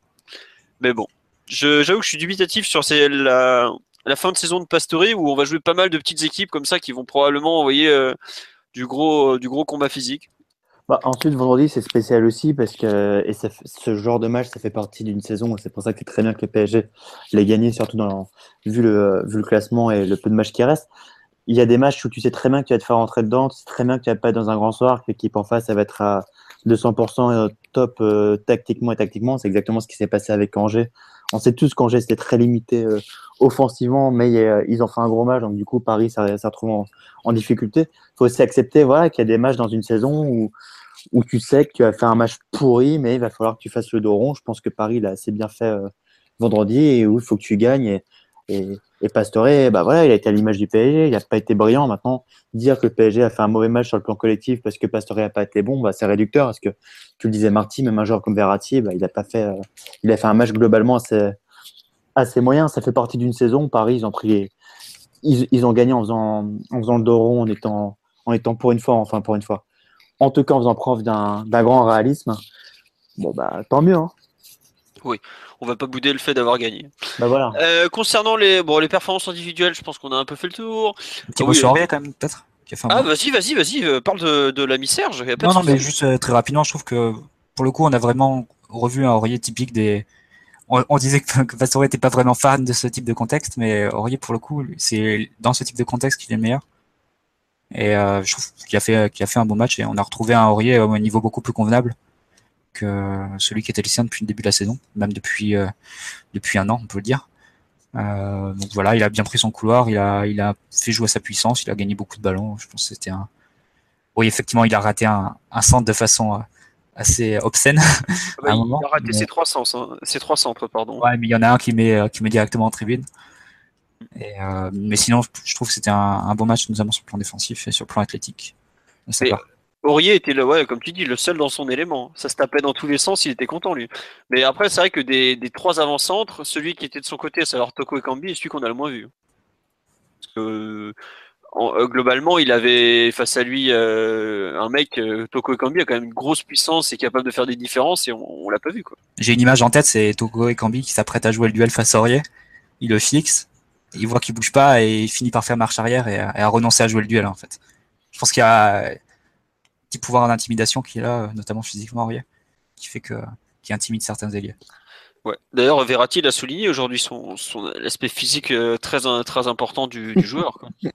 Après, tu peux pas nier que physiquement c'est c'est un buffle quoi le type. Tu, tu le vois, euh, voilà, t'as le colosse second et chez nous t'as Verratti quoi. T'as as deux mecs. Euh, dommage qu'on les ait pas mis l'un contre l'autre. D'ailleurs, on aurait rigolé, mais bon. A 24 ans, c'est impressionnant en plus. Hein. De quoi? À, son âge, c'est impressionnant en plus. T'es que t'es bête. Euh, bon, euh, se fait allumer sur live, mais ouais, enfin, il a fait un match dégueulasse, on peut rien dire de plus, quoi. Au bout d'un moment, euh, le retour de Mota va replacer Rabiot probablement un cran plus haut, et je pense que Matuidi va avoir du mal à avoir un peu de temps de jeu en cette fin de saison. Mais bon. Euh, bon, les performances individuelles ont fait tour. Est-ce que on met sur le dos d'Angers toutes les difficultés collectives constatées ce vendredi soir ou pas? Ou vous pensez qu'il y a aussi eu des insuffisances parisiennes J'ai vu passer sur live tout à l'heure hein, une remarque qui dit ouais, il y a quand même voilà, bah tiens Cédric nous dit il y a quand même pas mal de matchs où le jeu est pas super. euh, Qu'est-ce que vous en pensez justement euh, de, de ces difficultés collectives, euh, Mathieu ou Ryan qu'on n'a pas entendu depuis un certain temps euh, Qui veut se lancer sur ce thème? Ben moi, je peux, je peux toucher un mot dessus. Ouais. Concrètement, c'est les mêmes problèmes qu'on voit depuis le début de saison, avec euh, certains qui ont été euh, pas réglés, mais on va dire qui ont été solutionnés en partie, et d'autres qui sont toujours là. Et le principal problème, c'est euh, le, manque d'automatisme et le manque de clarté du PSG au moment de ressortir le ballon. donc là, on, en est à un point dans la saison où Rabiot entre comme le remplaçant naturel de Mota devant la défense. Donc on peut dire qu'il y a la décision qui a été prise au moins à court terme de développer Rabiot comme sentinelle. Et euh, ben, c'est un joueur qui a besoin d'apprendre à se déplacer à ce poste. C'est un joueur qui a besoin d'apprendre à, effectuer les contrôles dans la bonne direction euh, quand il reçoit le ballon et tout ça. Donc il y a tout un apprentissage qu'il y a à faire par rapport à cette fonction-là. Et du coup, euh, ça apporte de la confusion parce qu'il y a un poste qui est, qui, est, en fait, qui est, qui est super important au moment de la construction. Donc le PSG a avancé sur certains domaines, comme la finition et comme l'utilisation du ballon dans les derniers mètres, mais derrière, c'est toujours un peu, c'est toujours un peu difficile. Notamment parce qu'il y a un joueur qui est en train d'apprendre une nouvelle fonction et parce que forcément, il n'a pas la même capacité que Mota à, pouvoir combiner avec Verratti, à sortir le ballon, à être, au bon endroit, à faire monter le bloc en une passe, en une touche de balle, etc. là, il y a vraiment. D'ailleurs, on n'a pas parlé de Rabiot d'un point de vue individuel, mais euh, constate qu'il y a toujours les mêmes, euh, même s'il semble y avoir des progrès en termes de concentration, il y a toujours les mêmes problèmes euh, en termes de jeu sans ballon. Les meilleures sorties de balle, c'est quand Verratti venait, venait descendre en même temps. que, quand il venait chercher le ballon lui-même. Bah après, Emery, on a parlé cet après en conférence de presse. Il a dit ouais, voilà, aujourd'hui, quand il n'y a pas euh, comment il s'appelle quand il y a pas Mota il y a Rabiot euh, il est en train de progresser à ce poste de se développer mais bon euh, faut pas oublier qu'il est, tout jeune et que Mota plus jeune était aussi un relayeur avant de devenir un, joueur devant la défense comme ça de, très haut niveau. Ça prend du temps quoi. Mais c'est vrai que ah, hier je l'ai trouvé comme la première mi-temps face à Guingamp dès qu'il est face à un gros bloc il n'a pas il a pas cette qualité de première passe qui nous fait défaut quoi. Après je trouve que il a été pris une ou deux fois tu sais, sur du pressing globalement, il s'en est pas. Techniquement, je trouve qu'il était plutôt juste. Mais bon, après, voilà, jouer comme Mota, c'est pas, pas donné à tout le monde, hein, c'est clair. Hein. Au bout d'une minute, il se prend un deuil. ouais, aussi. je pense c'est vraiment euh, le placement. Parce que même sur les situations où il essayait de sortir le ballon avec ses défenseurs, il y, avait des, il y a eu quelques, quelques phases où il venait carrément dans les pieds de ses coéquipiers pour récupérer le ballon. Et voilà, il ne crée pas d'espace pour ses coéquipiers, il ferme des portes, il, euh, rend le pressing plus simple pour l'adversaire. La partie sans ballon, mais il y a vraiment un gros travail à faire. Après, c'est sûr, ça ne va pas se faire en, deux mois. Donc, euh, le, nouveau, euh, le nouvel élément par rapport au début de saison, c'est que la décision a été prise qu'il allait être utilisé à ce poste. Et il commence à avoir un petit peu de continuité dessus. Maintenant, il faut qu'il apprenne. Ça va être long, c'est sûr. C'est sûr. Ça fait que six mois, on peut dire qu'il joue avec régularité à ce poste. Donc naturellement, euh, la, la, progression du joueur, elle va passer par des matchs un peu avec, à boire et à manger. Et euh, ça a été le cas euh, sur le match face à, face à Angers.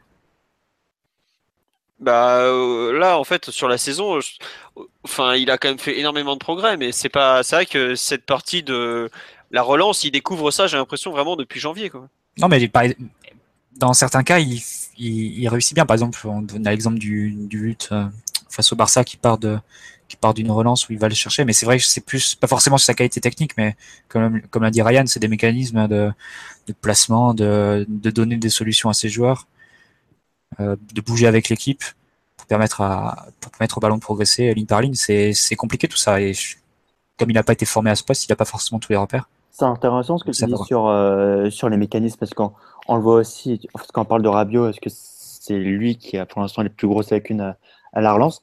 Mais, euh, mais on le voit à chaque match avec Emery qui, euh, qui hurle sur sa défense pour dire à Kipembe ou Marquinhos ou, euh, ou, ou, Maxwell comment on relance aussi. On voit qu'il y a des mécanismes qui n'ont pas encore été totalement assimilés ou qui sont en train d'être assimilés. Et je trouve que ça, ça se lit pareil au cas, pareillement, pardon, au cas, au cas Rabiot. Je trouve que c'est assez, tout est assez lié au niveau de la relance. Le PSG, on sent bah, qu'ils sont pas encore, à l'image de Rabiot, totalement assimilés parce que demande ce que demande euh, Emery au niveau de la relance bah, Clairement, ça, va beaucoup mieux quand il y a Mota. Et je pense qu'on a, on a vu le différentiel face à Monaco. Euh, quand Rabiot est utilisé, comme troisième milieu, pas comme sentinelle et qui peut, qui peut s'appuyer en plus sur, sur Mota et Verratti, là clairement, Paris au niveau de la relance est, beaucoup mieux équipé, beaucoup mieux armé que quand Matuidi joue et que Rabiot est 6, pas forcément. Hmm. Juste, euh, je dévie un peu sur la me dit ouais, Rabiot est meilleur en relayeur. Et est-ce qu'on va pas recruter, enfin par rapport à cet été, euh, comment le considérer? Mais je pense qu'aujourd'hui justement, c'est tout l'intérêt d'Adrien Rabiot, c'est que c'est un relayeur déjà de très bon niveau, parce qu'on parle quand même d'un joueur international français, et il est en train de se développer en tant que, que sentinelle. Et je pense pas qu'Emery à court terme ait envie de le spécialiser dans un poste ou dans l'autre. C'est justement se servir de l'un et de l'autre pour le faire avancer, quoi. Et c'est tout l'intérêt du, joueur, je trouve. Enfin, je sais pas ce que vous en pensez, mais pour moi, justement, cette polyvalence est aujourd'hui un des plus gros atouts du joueur. Mais tu penses pas qu'il va être spécialisé vraiment en numéro 6 l'an prochain? Bah, euh, lui, il a toujours dit qu'il préférait jouer plus haut. Euh, donc, ouais, mais euh, je pense que. Enfin, peut-être que le club lui a expliqué, mais s'il y a un poste où il peut percer, au PSG, vu la, vu la difficulté de trouver un numéro 6 sur le marché adapté au jeu au jeu parisien, c'est clairement, c'est clairement celui de Sentinelle. Après, évidemment, il a énormément de progrès et de, corrections à faire dans son jeu, mais bon, il a que 22 ans. Mais euh, s'il y a un poste où il peut percer, à mon avis, c'est plutôt celui-là, plutôt que celui de, relayeur, où, à mon avis, en tant que relayeur avancé, il va peut-être lui manquer un peu de génie, un peu de, de talent ultime, quoi, pour, pour être vraiment le. Pas, pas PSG en plus. hein. Je pense que si demain, pour, pour euh, X ou Y raison, Adrien Rabiot est amené à quitter le Paris Saint-Germain, parce qu'il a plus de chances de faire une carrière devant la défense qu'en tant que relayeur. Ah, c'est marrant, moi je le vois plus en 8 allant dans un jeu anglais très libre où il a une grosse frappe de balle euh, et des, des. Comment dire il, y a des contextes où il aura peu de fois des, des blocs très resserrés face à lui. Globalement, en Angleterre, ou encore plus par exemple, enfin en Allemagne, c'est en train, en train de changer. Mais en France, on est spécialisé dans le gros bloc où l'Italie c'est pareil, les, allez, bim, euh, 4-5-1, enfin vous voyez ce que je veux dire quoi. Ça, c'est des contextes. match de, match de transition, il va pouvoir avoir de l'espace. Voilà, courir, exactement. etc.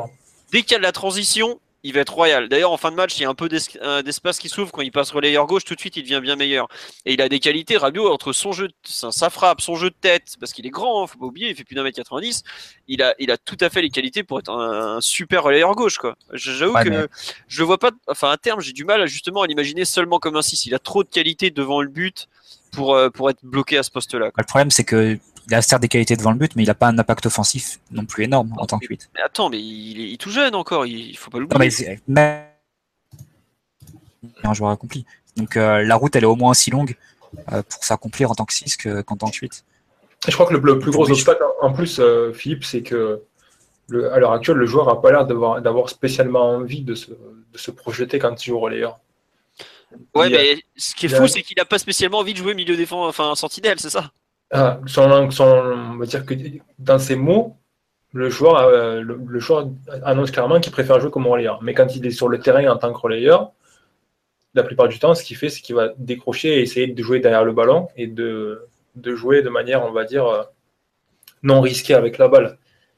Et ça, ça, dans un très grand club, euh, j'ai du mal à voir ça fonctionner. Quoi. Il faut un impact en termes de production, il faut déséquilibrer, il faut euh, se projeter, il faut de la présence entre les lignes, plein de choses qu'il fait de manière euh, très intermittente. Donc après, peut-être que le joueur, il ne sait pas exactement ce qu'il veut à l'heure actuelle, mais euh, s'il s'il veut, s'il veut avoir un avenir en tant que relayeur, il faut montrer un peu plus d'envie déjà de- d'évoluer plus haut sur le terrain et d'avoir une meilleure contribution devant. Ah, mais faut, faut complètement. Ça fait partie, je trouve, comme Verratti, il y a un travail qu'Emery doit faire de, pour le sortir de sa zone de confort. Complètement. Après, est-ce qu'il va l'accepter? Est-ce qu'il va pas l'accepter? Ça, c'est autre chose.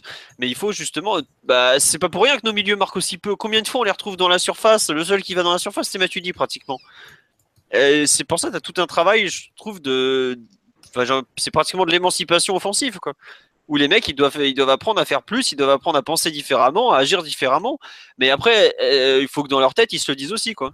Qu'ils sont, ils en sont capables. Et ils en sont largement capables. Un mec comme Rabiot, euh, tu vois les pralines qu'il envoie, pour moi, c'est un mec qui doit marquer euh, entre 10 et 15 buts tous les ans. Facile. hein. Ouais, je Bon, pense que ça. les qualités de, euh, en tant que footballeur, il les a, mais après, il, y a- il manque euh, tout l'aspect euh, émotionnel et euh, l'envie en fait de le faire. Quoi. On va voir ce que ça va donner. Euh, sur les difficultés collectives à Angers, vous voulez rajouter quelque chose ou pas? Ou enfin moi il y a un truc qui m'a vraiment saoulé, c'est la, la faiblesse de notre jeu sur les côtés euh, vendredi soir. Alors bon, euh, Maxwell, on sait qu'il est monté, il a de plus en plus de mal. Aurier, il a fait, il a pas fait un centre de la seconde période par exemple Aurier. Quoi. Pas, j'ai On n'a pas fait un tir entre la 45e et la 80e, Philo. voilà, bah, bon, je, pas, je savais pas, mais tu vois, je suis à peine surpris. Euh, non, je sais pas, je trouve que autant les sorties de balles, on a été pas mauvais. Vraiment pas mauvais. Enfin, je, m'attendais à pire, honnêtement. Surtout vu le gros pressing adverse, je m'attendais à pire. Mais par contre, dans le, dernier tiers du terrain, je trouve qu'on a été euh, vraiment catastrophique. Entre, j'ai l'impression que nos joueurs avaient un peu peur de se faire prendre en contre et, qu'on était le cul entre deux chaises. À savoir, on a un peu peur, mais il faut y aller quand même. Donc on y va, mais à moitié. Et finalement, bah, ça donne rien. Rien de rien. On s'est euh, agglutiné dans l'axe de façon stupide. Mais vu que nos latéraux étaient pas forcément disponibles, bah voilà. Mais tu penses pas que c'était le plan justement de, de jouer vraiment dans l'axe et une fois, une fois, enfin après avoir attiré les joueurs euh, d'Angers euh, dans l'axe, libérer sur le côté euh, Maxwell Laurier pour un centre décisif repris par Bah, euh, on a loupé la dernière partie du plan, si c'était ça. le Bah plan. non, mais après ça, ça peut ou pas marcher, mais pour le coup, Passour et Di Maria ont eu des positions tellement centrées que euh, moi j'ai imaginé que c'était c'était ça le plan quoi. Et d'ailleurs ça a marché, ça a marché une ou deux fois, mais après quand ça allait sur, sur Maxwell Laurier, le centre était pas bon et ou la, la défense d'Angers était en supériorité, donc euh, donc ça marchait pas. Mais je pense que l'idée c'était c'était ça, c'était de trouver les latéraux lancés et libres après avoir fixé euh, Angers dans l'axe. On, on voit bien que le jeu du PSG, c'est en tout cas avec Emery, c'est un petit peu comme ça aussi avec euh, avec blanc. Mais Ah, avec c'est- blanc. voilà, j'étais en train de chercher le, le nom. Alors, On voit bien que c'est toujours un petit peu la même chose. Euh, il y a une grosse phase de, de- de préparation au niveau de la relance, souvent dans notre camp. Et ça, ça, il n'y a pas de hasard. Ça, ça Emery, je pense qu'il veut ça justement pour forcer l'adversaire à, sortir. Combien de fois on voit les défenseurs latéraux, euh, centraux pardon, avec les latéraux euh, faire des passes? Euh, Mota ou Verratti, enfin en l'occurrence c'était Verratti ou Rabiot d'ailleurs, euh, vendredi qui redescendent pour faire venir l'ad- l'adversaire, l'absorber et puis et puis attendre que des espaces se créent au niveau soit des latéraux, soit soit axial avec avec Cavani. Donc je pense aussi que ça fait partie du processus qui est en train de se développer au, au PSG et qu'on a du mal à faire en tout cas contre les gros blocs comme euh, comme Angers l'a été vendredi. Tiens, juste, je réagis, j'en étais sur la live, on nous dit euh, encore une purge, merci Unai. Enfin, revoyez le, le Angers PSG l'an dernier, c'est exactement le même match. le même, ouais. Et on fait 0-0 en plus. On, fait, et on, était, on, avait, on avait concédé beaucoup plus d'occasions en plus. Donc, Pour euh, faire une collection de purges des matchs de l'an dernier, ça, ça serait beaucoup plus long que que, que le classement final laisse présager. Mais... Non, mais ensuite, en fait, on est hyper exigeant parce que le PSG est champion depuis 4 ans, que l'année dernière, tu finis avec 30 points d'avance, que normalement, tu t'imagines le PSG chaque année champion avec, euh, avec euh, 10 points d'avance. Mais comme tu dis, Marty, il y a eu beaucoup de mauvais matchs les années précédentes qui étaient souvent masqués par un joueur qui n'est plus là, et donc on va pas revenir à, à chaque fois dessus. Tout, tout le monde voit de qui je parle. Euh, donc voilà, il faut aussi accepter. C'est que- bien sûr. voilà, c'est Stambouli absolument. Euh, David Luiz, non, je plaisante. Donc, il faut accepter que voilà, qu'il y, qu'il y a des mauvais matchs dans, dans une saison, qu'il y a des adversaires qui font le match de leur vie à chaque fois, et ça, tant mieux pour, euh, pour le PSG. C'est, on, va dire, que c'est la rançon de la gloire. Et Angers a fait un très bon match. Paris, voilà. Tout le monde dit que Paris a fait un mauvais match, mais concrètement, combien d'occasions franches Angers Moi, j'ai compté euh, deux parades euh, de trappe, dont une sur une frappe de 20-25 mètres, si je me rappelle bien. Donc, bah, ils ont fait quatre frappes cadrées, il y en a une seule dans la surface, c'est la, tête de. Enfin, la tête, ça part tellement vite, je sais même pas si on peut appeler ça une tête, de Shekendoy. Voilà, en seconde mi-temps, juste Je crois avant que le. les deux tiers de leurs frappes, elles sont en dehors de la surface en plus. Oui, ils Bah sont- voilà. il y a beaucoup de frappes de loin ou des, des, des ballons repoussés, des seconds ballons où ils hésitent pas, ils tentent leur chance. Quoi. Donc tu vois, c'est relatif quand on dit que Paris a fait un mauvais match. Bah, concrètement, on a eu la possession encore et Angers, euh, ces occasions franches, certes, la faute à un gros manque de talent. Ces occasions franches, elles se comptent à peine sur les doigts d'une main, hein. même pas d'ailleurs, puisqu'on est en train d'en compter euh, deux. Donc c'est à relativiser aussi. Il faut accepter que Paris va pas gagner tous ces matchs 4-0. De toute façon, là, il reste plus que six journées, encore moins avec cette saison qui était de, de transition. Ça, je crois qu'on qu'on qu'on l'avait tous compris. Euh, oui, nous on a fait que deux frappes cadrées, mais euh, c'est juste qu'on on sait que c'était pas un bon match offensivement. euh, personne n'a dit le contraire, quoi. Voilà. Euh, c'est pas juste. euh, je sais pas, il y a une, idé- une idéalisation de la saison dernière qui est, qui est assez folle, notamment sur les matchs à l'extérieur. On a servi l'année dernière, je peux dire, pas mal de purges à l'extérieur. C'est surtout au domicile où c'était meilleur. Mais bon, après, on sait qu'on est comme, comme dit Alexis, on était dans une. euh, une saison vraiment de, de transition, même si le PSG a pas voulu l'appeler comme ça. Bon, il nous a Non, fallu combien Oui, de temps pour faire le deuil, enfin même aujourd'hui dans les schémas de jeu offensifs sur des blocs comme ça, on voit qu'un Zlatan manque toujours. Alors euh, c'est pas, ça va pas être remplacé comme ça, mais bon. Et- surtout, tous ceux qui se plaignent aujourd'hui que le PSG, euh, justement, rame contre les blocs, etc., c'est les mêmes qui se plaignaient parce qu'on n'avait pas de compétitivité l'année dernière en championnat, parce qu'on gagnait nos matchs 5-0, se disant en marchant. Donc, euh, ça ne va jamais de toute façon. Non bon, ça, on te laisse l'assumer après sur Twitter. Si vous voulez aller vous battre avec lui, c'est arobase @alexis7511. euh, non bon, juste pour finir sur ce PSG Angers, petit point course au titre. Monaco s'est imposé 2-1 face à Dijon euh, avec euh, bah, deux coups francs de Falcao, le premier repris par Dirard, le deuxième plein Lulu. Bon, euh, journée qui compte pour du beurre ou pas selon vous? Tiens d'ailleurs. C'était, pardon, j'ai commencé, j'ai Vas-y, vas-y. j'ai vu le match. Ce qui a été intéressant sur ce match-là, c'est qu'on aurait pu penser que Monaco allait dérouler en cette fin de saison, malgré le fait que les matchs s'enchaînaient. Et finalement, bah, on a vu sur ce match-là que Monaco euh, va devoir se, vraiment se bagarrer jusqu'à la dernière seconde. Alors, Dijon, c'est un petit peu particulier parce qu'ils euh, jouent leur survie en Ligue 1, mais moi, tout le monde me disait que Dijon était à la rue depuis, euh, depuis janvier, était en train de s'écrouler, etc. J'ai vu le match, franchement, Dijon a fait un, fait un gros, gros, gros match, hein, sincèrement. Ils avaient été bons à Marseille aussi, Dijon. Ils avaient été bons à Marseille, effectivement, ils font match nul d'ailleurs. 1-1. Mais bon, voilà, c'est Marseille, c'est quand même pas du même niveau que Monaco, surtout, surtout cette saison. Donc, évidemment que Monaco a toutes les cartes en main pour, pour aller au bout, mais quand tu vois la façon dont Monaco a fêté euh, l'égalisation et, le deuxième but, tu sens quand même qu'ils commencent pas à avoir de l'anxiété, hein, c'est pas ce que je veux dire, mais qu'il quand même les gars commencent vraiment, enfin les les Monégasques commencent vraiment à comprendre que bah, ils sont ils sont tout tout tout proches euh, d'être euh, d'être champions. En général, c'est à ce moment-là où arrivent les matchs les les plus difficiles à gagner parce qu'il y a une certaine anxiété qui s'installe, une certaine tension. Et, la première mi-temps de Monaco, je peux vous dire qu'elle n'était pas bonne du tout. Hein. Ah oui, bah, j'ai vu pareil le match d'un œil parce que je invité chez des gens, je pouvais pas trop regarder en entier, mais euh, globalement, oui, Monaco a beaucoup souffert. Et après, euh, c'est pas nouveau. Euh, ça fait un moment qu'ils jouent des matchs de 45 minutes. Savoir qu'ils arrivent à tenir une mi-temps, mais ils arrivent plus à faire deux mi-temps complètes comme ils le faisaient jusqu'il y a encore 2-3 mois. Après, il reste aujourd'hui, il leur reste 6 matchs à jouer. Quoi. 6 matchs de Ligue 1, sachant qu'il faut faire deux, deux contre-perfs. Quand je vois le Saint-Etienne d'hier soir, j'ai du mal à les imaginer faire quoi que ce soit à Louis II actuellement. Attention, c'est dans un mois et quelques, donc ils ont le temps de se relancer. Mais euh, c'est qualifier sur les demi-finales de Ligue des Champions au bout d'un moment. Ça fera.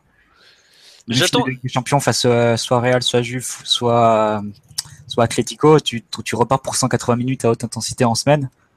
C'est compliqué à gérer tout ça. Donc. Euh. En, fait, voilà, c'est notre seul espoir, c'est mentalement.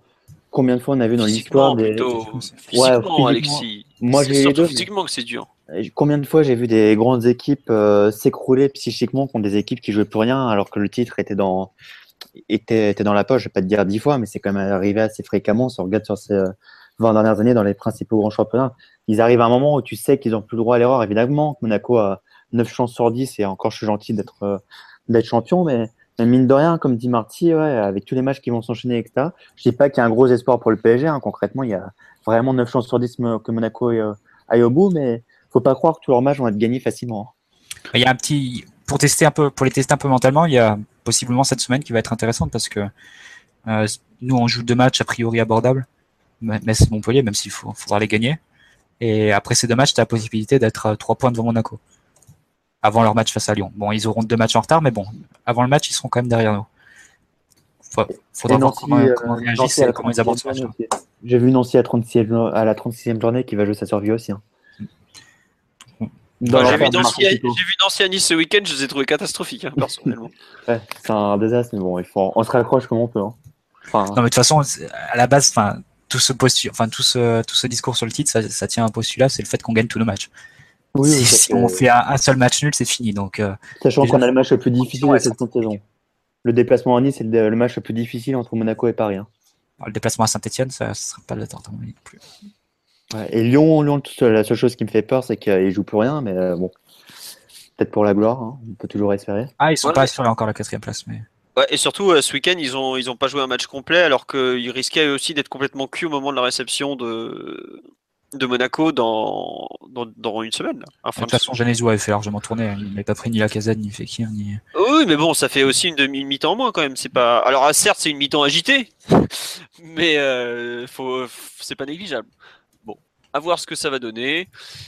Euh, on va aborder en vitesse le SPG demain, à part si vous voulez rajouter un dernier truc sur ce Angers PSG, mais je pense que bon, limite, euh, on, a, on, a, déjà trop parlé vu la qualité du match. C'est comme ça, on a eu de grands débats, on n'allait pas se restreindre. Bon, sur le Metz qu'est-ce que vous attendez comme compo euh, côté parisien notamment Qui veut se lancer? Bon, j'y vais, hein, ou vas-y. Hein. Non, non, c'est, je pense qu'il y aura un léger turnover, mais qui n'impliquera pas non plus les, joueurs 14, 15, 16 de l'effectif. Ça, va tourner sans doute avec Mota au milieu. Je sais pas qui remplacera par contre. Entre, euh, entre et Rabiot. Euh, et peut-être euh, peut-être Meunier à place d'Orier. Et sinon, ça va rester, hein, je pense. Ah tiens, juste, je finis sur le point course au titre. Remarque de Loïc qui nous dit Lyon voudra pas se faire souiller deux fois d'affilée au Parc OL, à mon avis. C'est vrai que la dernière fois en, championnat, ils avaient pris une rouste contre l'Orient. Bon, euh, à voir, mais bon. Bon, on y croit, on y croit, on y croit, on y croit, on y croit. euh, non, on nous demande Kimpembe arrière gauche. Non, je pense pas. Euh, non, ce sera Maxwell, qui t'a. En théorie, Kurzawa est censé revenir samedi contre Montpellier, donc euh, on va essorer Maxwell jusqu'au bout et puis on verra bien ce que ça donne. Euh, peut-être par contre Kimpembe en défense centrale. Je suis pas sûr que Thiago Silva revienne directement dans le 11 de départ. À voir. au milieu, bon.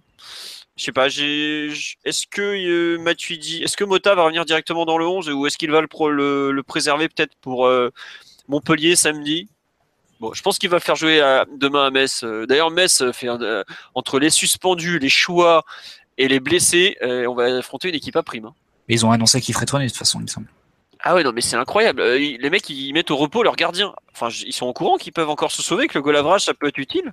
Non, mais ils font, ils font une croix sur, euh, sur ce match-là et misent tout sur le déplacement à Lorient et en cas de victoire, ils s'assuraient quasiment le maintien. Donc, euh, je pense que c'est ça leur calcul. Ouais, bah c'est vrai qu'ils ont 32, 36 points déjà. Je, je pense je pensais pas aussi haut. Après 32 journées, ils ont 5 points d'avance sur le sur le, barragiste et 7 sur le, le, maintien. Ah ouais, Dijon, ils sont ils sont ils sont quand même 19e. Je, ne les voyais pas aussi bas les pauvres.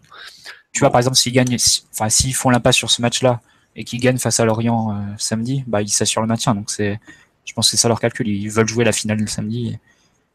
Ouais, c'est pas, c'est pas bête. Bon, écoute, si on peut leur mettre la même rousse que Monaco, qui a explosé son goal average grâce à eux en leur mettant un 7-0, faudra pas se gêner. Hein.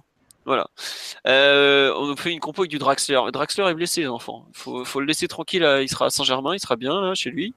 Il reviendra plutôt samedi, je pense, contre comment ça s'appelle, contre Montpellier. Mais bon, ouais, non. Euh, peut-être que est-ce que Pastore rejouera? Est-ce qu'on va oser changer de système aussi, peut-être, pour le mettre dans des circonstances plus favorables ah bah pour le coup, Metz, ça correspond plus aux qualités de Pastore qu'un match en Angers. Hein. À voir. Euh, est-ce que, tiens, Lucas, est-ce qu'on va lui redonner du temps de jeu aussi? J'avoue, je trouve qu'il y a pas mal d'interrogations qui se posent euh, finalement concernant cette rencontre. Lucas, le dernier match qui a débuté, c'était à Avranches, c'est ça? Euh, Ouais. ouais, ouais. Avant Avranches, ça, doit dater encore. Donc, Oh là là, non, pas à Marseille. Barcelone ou Marseille, ouais, par là, je sais pas. Voilà. Bon. Euh, L'Ochelso, mais Rachel, arrête avec l'Ochelso. Déjà, on est parti voir euh, le petit frère qui débute. C'est bon, hein, faut arrêter Rachel. Euh, bon, euh, concernant bon, MSPG, il n'y a pas grand chose à dire. On va passer au départ d'Olivier Létang et à l'organigramme du PSG, enfin ce qu'il en reste, ce qu'on en attend. on va commencer par le départ d'Olivier. vous en pensez quoi de ce départ? Est-ce que c'est une bonne chose? Qui veut se lancer sur ce thème? Bah, j'ai commencé, non, non, c'est une mauvaise chose. que le bilan d'Olivier Létang parle pour lui-même, avec toutes les grosses recrues qu'il a fait, c'est une grosse perte. On peut que le regretter et je ne doute pas qu'on va le retrouver dans un très grand club très vite. Bon, Alexis, t'as fini de te moquer du Sartois non, mais lâche-toi, Philo, on sait que hier soir, quand j'ai vu. on sait que tu l'as fêté autant que, que n'importe quelle victoire depuis. ah non, non, je l'ai pas fêté autant. C'est pas une victoire parce qu'on sait jamais ce que le PG est capable de nous réserver, mais bon, euh, enfin quoi. Enfin, je sais pas, j'avoue que quand je pense, honnêtement, le fait qu'il démissionne m'a m'a laissé euh, bouche bée. Mais vraiment en mode, mais pourquoi maintenant? Euh, Bon. Attends, tant que c'est pas officiel, faut croiser les doigts encore. Hein. Ouais, enfin, si visiblement il va finir la saison et puis dehors. Non, mais euh, c'est c'est génial. C'est pas non, c'est pas le plus beau journaliste. Je rigole, je me moque, mais il y a eu tellement d'abus. Enfin, les de le mec aurait jamais dû se retrouver là. Quoi. Déjà au départ, il aurait jamais dû être à ce poste-là. Euh, je, pense, que ces différentes campagnes de recrutement ont assez vite montré ses limites. Et il était temps qu'il parte. Après, est-ce que le le fait de, est-ce que le, est-ce que juste changer les temps, ça va changer beaucoup de choses? À voir. J'espère que euh, c'est qu'un début qu'on va faire un grand ménage dans la direction sportive, puisqu'on avait quand même une direction sportive constituée euh, d'un mec qui avait jamais été directeur sportif, et d'un mec qui a, qui a, je sais même pas s'il a déjà joué en Ligue 1 ou ah, Reims, non? T'es directeur général sportif, il me semble. Enfin, Reims, mais il est parti. Voilà, il est en Ligue 2, quoi. Et on le, le mec était à la tête d'un des plus gros projets européens. rien que ça, c'est une, aberration totale, quoi. après, ce qui était vraiment à la tête, c'était plutôt un, un, exécutant de Nasser, j'ai l'impression. Ouais, mais euh, je suis pas sûr que ce soit Nasser qui lui dit. Enfin, le mec, il n'a pas convaincu un seul grand joueur de signer au PSG, quand même. Il n'a pas convaincu un seul mec important de signer au PSG, alors qu'on a un des projets les plus importants du football européen, qu'on est euh, niveau salaire et thunes, on n'est pas les pires du, marché quand même. Et il nous ramène du Krikoviak. Enfin. Mais limite, c'est le seul dossier qu'il a géré du début à la fin, parce que tout, le reste est soit des demandes de blanc, soit des, choix euh, qui dépassent, qu'il dépassait un peu, parce que je pense que Di Maria ou David Luiz, c'est pas forcément lui qui a eu l'idée, c'était des, choses bah qui, étaient, réclamées. Mais Aurier et Kurzawa, par exemple, c'est des demandes de blanc. Donc, euh. hmm, Kurzawa, je suis pas sûr que une, demande. Stambouli, ouais, plus, mais il y a pas mal de mecs qui ont Aurier, Aurier, même blanc et cassé, c'était déplacé à Toulouse pour le voir. Voilà, mais euh, au bout d'un moment, euh, il, a, jamais rien proposé. quoi. L'année dernière, il a même pas été foutu de convaincre Ben Yedder de, de, venir faire la doublure quand même. Enfin, on parle de, j'ai du respect pour Ben Yedder, je trouve c'est un bon joueur, mais t'arrives pas à convaincre Ben Yedder. bon, voilà quoi. Tu, tu penses à autre chose quoi. je, je, sais pas. Euh... Pour Marcel Leonardo qui allait le chercher. Hein. Bah après Leonardo, il pensait pas que le mec allait avoir une telle importance. C'est vrai qu'il avait une, une, vraie importance au niveau administratif. C'est un des rares mecs qui connaissait un peu ce niveau-là au PSG. Quoi. Euh, mais pour le reste, euh, bon, euh, je t'avoue que le, le, bilan pour moi est catastrophique. il a une bonne connaissance des règlements déjà. Ah ouais, bah c'est bien. on sait qu'il faut pas aligner des joueurs euh, suspendus. Ouais. On le sait. Ça fait 20 ans qu'on est au courant depuis qu'on l'a fait en Coupe d'Europe. Ah bon, mais le pire, c'est que c'est marrant que ce soit cet argument qui soit mis en valeur dans l'équipe, alors que quand, à chaque fois qu'il allait en commission de discipline pour défendre les joueurs, on repartait avec le maximum, donc c'était. Non mais enfin, je sais pas. On me dit ouais, alors les bons joueurs c'est pas lui et les nuls c'est lui. Non mais euh, le PSG a pas recruté un seul titulaire au cours des deux dernières saisons. Avec un budget quasi limité, il hein, faut le rappeler. Hein. Voilà. Le seul mec qui est arrivé qui s'est imposé directement, ça a été euh, comment il s'appelle euh, Draxler. non, mais t'as eu Luis Di Maria et Draxler. Et voilà, mais même David Luiz, on l'a pris avant la Coupe du Monde, ah, on l'a payé, on l'a surpayé de fou. Il nous a bloqué tout le recrutement avec le fair play financier. On n'avait rien anticipé du tout. Enfin, c'est catastrophique, quoi. Euh, je sais pas, euh, j'avoue que. Et, surtout, c'est là. Et puis, je parle même pas avec les jeunes. Euh, enfin, là, ce qu'il nous a fait, quoi. Et c'est là où c'était une catastrophe. On l'a jamais entendu justifier un seul de ces transferts bidons, les temps. On l'a jamais entendu communiquer. D'une part, il était nul, mais ça, ça c'est pas le premier à être un piètre directeur sportif. Enfin, lui, adjoint en plus, qui voulait absolument rien dire dans, dans cet organigramme. Mais en plus, le gars, on l'a jamais, jamais entendu parler on parlait à sa place grâce à ses bons copains dans, dans, les médias et, chez l'équipe manifestement. Mais pour le reste, Monsieur Létang, on a, on l'a jamais entendu se justifier sur, euh, sur ce qu'il faisait. Déjà, il ne parle pas beaucoup, mais au moins il a donné une interview où il, a dit qu'il fait tout et rien. Donc on a vite compris qu'il faisait rien. Autant Létang, lui, lui a même pas eu le culot d'expliquer ce qu'il a fait en, trois ans au PSG. On l'a entendu une seule fois, c'était sur la conférence de presse de, de Trapp et qui avait, ah bah. souhaité, euh, avait souhaité euh, au revoir à, à, Sirigo. On le remercie pour euh, tout ce qu'il a fait pour le club. Alors et au final, il est resté toute la saison, toute la saison. Il a encore ce contrat d'ailleurs. Mais, mais c'est vrai que tu as raison. Je pense que notamment une période décembre 2014, l'hiver 2014-2015 là, où on était en, on était en dur dans, en termes sportifs et puis il y avait des affaires extra-sportives. C'est vrai que là, la présence d'un directeur sportif sur plan médiatique, ça aurait été, ça aurait été bienvenu. Le fait que Blanc ait à, se se débrouiller tout seul sur les dossiers. Euh, Cavani l'avait dit, et pendant que Nasser était au, à, la TP de Doha et, il temps bien planqué, c'est vrai que c'était un peu. Euh, Attends, tu te rends compte que depuis le départ de Leonardo, pas très élégant quoi. En gros, c'est lui qui s'est retrouvé avec le bras droit de, de Nasser. Enfin, on va dire ça comme ça dans, dans ouais, On l'a jamais, jamais, jamais entendu. Donc non seulement il était archi nul parce qu'il a jamais fait un, gros transfert euh, tout seul en tout cas, ce que Di Maria et, et David Luiz c'est pas lu. Mais en plus, le Di Maria, si, si, c'est lui qui a fini la négociation avec United. Il faut quand même lui rendre ça. United, c'est lui qui a négocié 63 millions d'euros pour Di Maria, c'est un bon prix. Ça, je lui accorde le, ce transfert-là. Mais le reste, bon, vas-y, finis, excuse-moi. Enfin, ça fait quand même bien maigre, tu me t'avoueras, pour un club qui, qui était les plus attractifs d'Europe financièrement, quoi. Eh ben, attends, euh, oui, enfin, euh, il y a eu des aberrations incroyables, quoi. Mais bon. Et au niveau des jeunes, etc. Euh, bah, au niveau des jeunes, le nombre de fois où j'ai entendu les agences plaintes qui mettaient des plans, euh, voilà, c'est bon quoi. Ça... Bah, l'affaire Coman, je pense que t'en, en as bah, parlé. L'affaire Coman, euh, mec était quand même persuadé qu'il ferait même pas une carrière pro, c'est juste un mec qui court vite. C'est bon, je change de boulot, mon gars. Bah, enfin là, il a déjà qu'il change de club, après je m'en fous, hein, il peut garder le même boulot.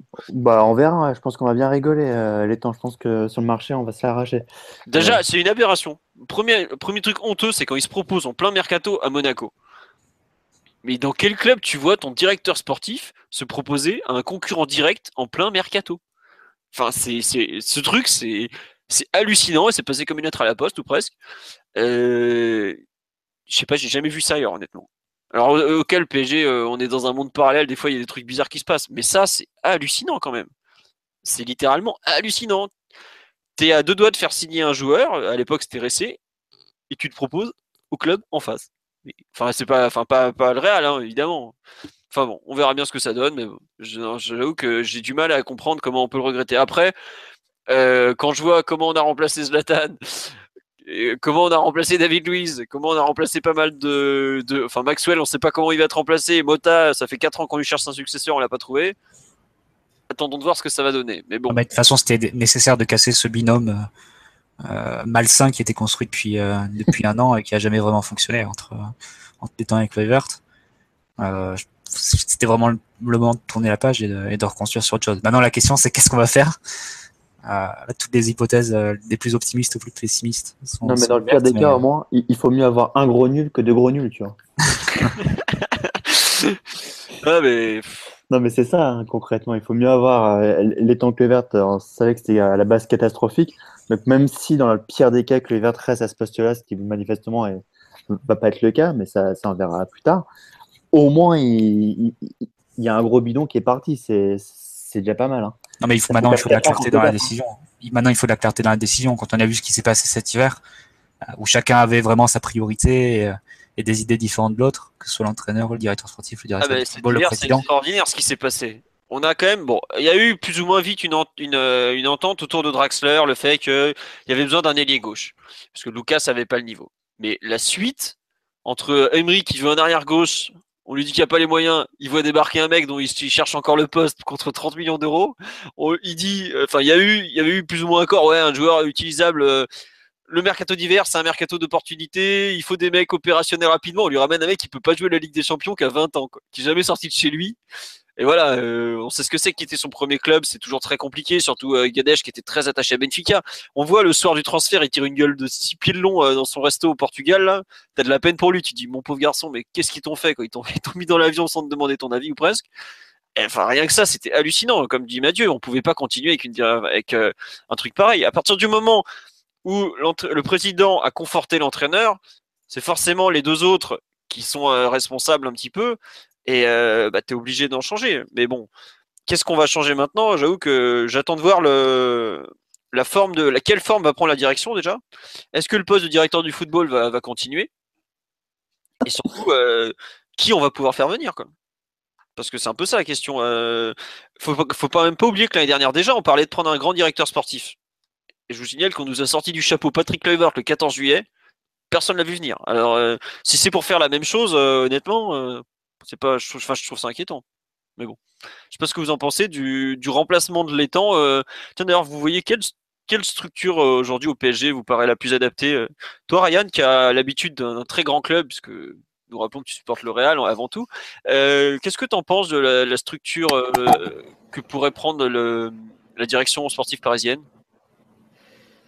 Moi, j'ai tendance à penser que c'est le club qui doit toujours marquer le projet et que donc c'est le club qui doit choisir absolument tout euh, en proposant après des joueurs à l'entraîneur. Donc j'aurais tendance à dire que déjà il faut un président et une équipe sportive avec euh, une série de recruteurs qui travaillent pour la direction. Donc après, quelle forme ça prend précisément? Ça peut prendre la forme d'un directeur sportif, ça peut prendre la forme d'un directeur sportif qui s'occupe uniquement de l'équipe première pour séparer son travail de, de celui du centre de formation, par exemple. Ça peut, il y a plusieurs possibilités, quoi. Mais euh, moi, le principal, c'est vraiment le, club qui doit choisir euh, la direction et pas, et pas l'entraîneur. Parce que concrètement, la direction d'un club, elle va toujours rester plus longtemps que celle que, qu'un entraîneur en poste. Un entraîneur, il va faire 2-3 ans et puis il va passer à autre chose. Alors que les dirigeants du PSG, par exemple, ben voilà, ils, déjà, ils ont déjà fait deux ou trois entraîneurs. Et euh, c'est à eux, de, c'est à eux de, montrer la direction que le club doit prendre. C'est pas l'entraîneur de choisir. Ok, donc ouais, en fait, toi, tu, tu trouves que techniquement, un peu le PSG est donc déjà mal parti là. Puisque nous, de ce qu'on a compris, enfin de ce qu'a expliqué Nasser Al-Khelaifi, c'est qu'en gros, il a parlé après la déroute de Catalogne avec Emery, qui lui a dit Moi, je voudrais un exécutif fort au-dessus de moi. Et euh, en fait, c'est plutôt Nasser qui aurait dû décider de lui-même plutôt que de donner à Emery ce qu'il veut, pratiquement, en fait. C'est Nasser qui doit donner le nom, c'est pas. Ouais, après. Emery n'a euh, pas donné le nom, attention. Unai, n'a euh, pas donné un nom ça peut être positif. Pour un mec Oui, ça peut être positif pour le, pour le dirigeant de demander à un entraîneur, savoir quel genre de forme lui convient le mieux, mais c'est sûr que à moyen terme, il faut que le, la, structure du club elle soit, elle soit claire et, et que l'entraîneur, ça soit juste un fusible. Quoi. De toute façon, dans le football moderne, l'entraîneur, c'est ça. Hein. Il va faire 2-3 ans et il va essayer de rentrer dans une case. On va lui demander de tenir certains joueurs, de développer un projet, mais euh, tout ce projet-là, c'est le club qui doit la tenir clair. C'est le PSG qui doit savoir exactement comment, comment, l'équipe doit jouer la Ligue, la, les championnats, quel type de prédisposition elle doit avoir pour gagner les coupes, comment elle va, affronter la transition championnat la Ligue des Champions, etc. Tout ça, c'est le club qui doit le savoir. Et après, il doit choisir un entraîneur en fonction de ça. Donc là, après, qui demande conseil auprès d'entraîneur, pourquoi pas? C'est Emery, il travaille à Séville derrière, il a une certaine expérience. Il a aussi euh, des gens dans son équipe qui ont travaillé dans des grands clubs. Euh, je pense que c'est pas incohérent, mais c'est sûr que si euh, le président du club est en train de demander à l'entraîneur exactement comment il pense que quelle direction il pense que le club devrait prendre, ça montre qu'il y a quand même une certaine confusion, a un manque, un manque d'expérience et d'idées à la tête du club. Quoi. Après, ce qui est fou dans ce que tu dis, c'est que c'est peut-être l'entraîneur qui, en faisant cette demande au président, va permettre au président de structurer comme un grand club le, le PSG. Bah, en, fait, le, le vrai problème, euh, Philou, et c'est là où est naît toute cette confusion autour du PSG depuis le départ de, de Leonardo, c'est qu'on ne comprend pas avec qui, euh, enfin avec quelle structure euh, Nasser veut travailler, avec quelle personne il veut travailler. Est-ce que tu me dis qu'après la, la défaite de Barcelone, dans sa fameuse interview, dans, dans le Parisien, si je me rappelle bien, il fait comprendre qu'en gros, il veut un patron autour de lui que, comme avec Leonardo. Le problème, c'est que dans les noms qui, qui circulent ou dans la façon dont, dont Nasser travaille depuis le départ de Leonardo, on n'a pas l'impression qu'il a envie d'avoir un, un taulier à ses côtés. J'espère me tromper. A, tout le monde de parler du, fantasme Monchi depuis, euh, depuis deux mois. On n'entend que de ce nom-là. Manifestement, il y a, a rien ou pas grand-chose avec le PSG. En tout cas, il a déjà sa valise du côté de la, de Roma. J'ai quand même l'impression que le plus gros problème, c'est effectivement le fait qu'on ne sait pas avec qui et surtout comment Nasser euh, peut travailler. Parce que si c'est pour prendre un nom pour un nom, bah, il va nous, nous ressortir quelqu'un du chapeau, comme il a fait avec Chloé Vert, où ça rimait strictement à rien. Et d'ailleurs, c'est assez terrible pour Chloé si Emery a vraiment demandé à avoir un- quelqu'un de plus puissant, puissant pardon, que lui au niveau de la direction sportive. Ça, ça en dit long sur le travail de, de Chloé cette saison, même si c'est pas le, le principal coupable. Moi, c'est plus ça qui m'inquiète, c'est que j'ai l'impression que Nasser lui-même, c'est pas tellement dans, dans quelle, euh, avec quelle structure il veut travailler. Et tant, tant qu'on continuera à avoir un président bah, qui, a une, qui a une vision un peu de, de club de, de, pro- de province, ouais, voilà, qui a, qui a pas de vision à, à moyen long terme. Non, mais c'est péjoratif, mais c'est un petit peu le cas. Bah, on n'avancera pas parce qu'effectivement, si pour virer les temps, personne ne va le regretter, mais le remplacer par un, excusez-moi le terme, mais par un autre tocard ou quelqu'un qui est pas compétent pour un, pour un club qui a des ambitions comme le PSG, bah, on va encore perdre du temps et, et c'est le serpent qui, qui se mord la queue. Le problème, Le c'est que le club. que la, la direction du PSG, euh, pardon Mathieu, la direction du Vas-y. PSG, peut-être pas donner, euh, euh, em- embaucher quelqu'un comme, euh, comme Monchi parce que c'est quelqu'un qui a un fort pouvoir de décision et qu'il va certainement demander, euh, pas des garanties, mais euh, en gros, d'avoir hein. certain poids en termes d'exécutif. quoi.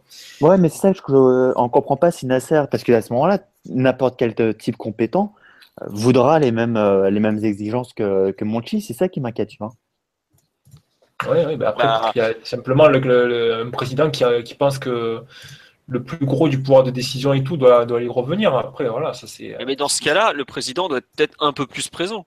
Parce que les présidents qui ont un gros impact sur leur club, tu les cites de tête, genre euh, bah, Florentino Pérez, Olas, euh, Gros Loulou Nicolas à Montpellier, enfin, je- voilà, je te cite 3-4 mecs de tête, c'est des types qui sont tous les jours au club. Ils y sont tout le temps. Leur, leur boulot, enfin, c'est pas leur boulot, mais ils sont euh, tous les jours. Quoi. Nous, Nasser, il y a des fois, on le voit pas pendant 15 jours quand même. Enfin, tu- sais jamais s'il est là, s'il est pas là. Il a une casquette, il gère Bean euh, à l'échelle mondiale, qui est quand même un très très gros poste. Euh, à compte pas s'impliquer plus que ça dans le développement de son club, il ferait bien de prendre un directeur sportif qui a, qui a les épaules pour gérer complètement un club. Ce qui est, ce qui est un mec comme Monchi, par exemple. Ou il y en a d'autres, hein. il n'y a, il pas que Monchi. Là, par exemple, on va parler de Sabatini, une hypothèse que France Football avait balancée cet après-midi.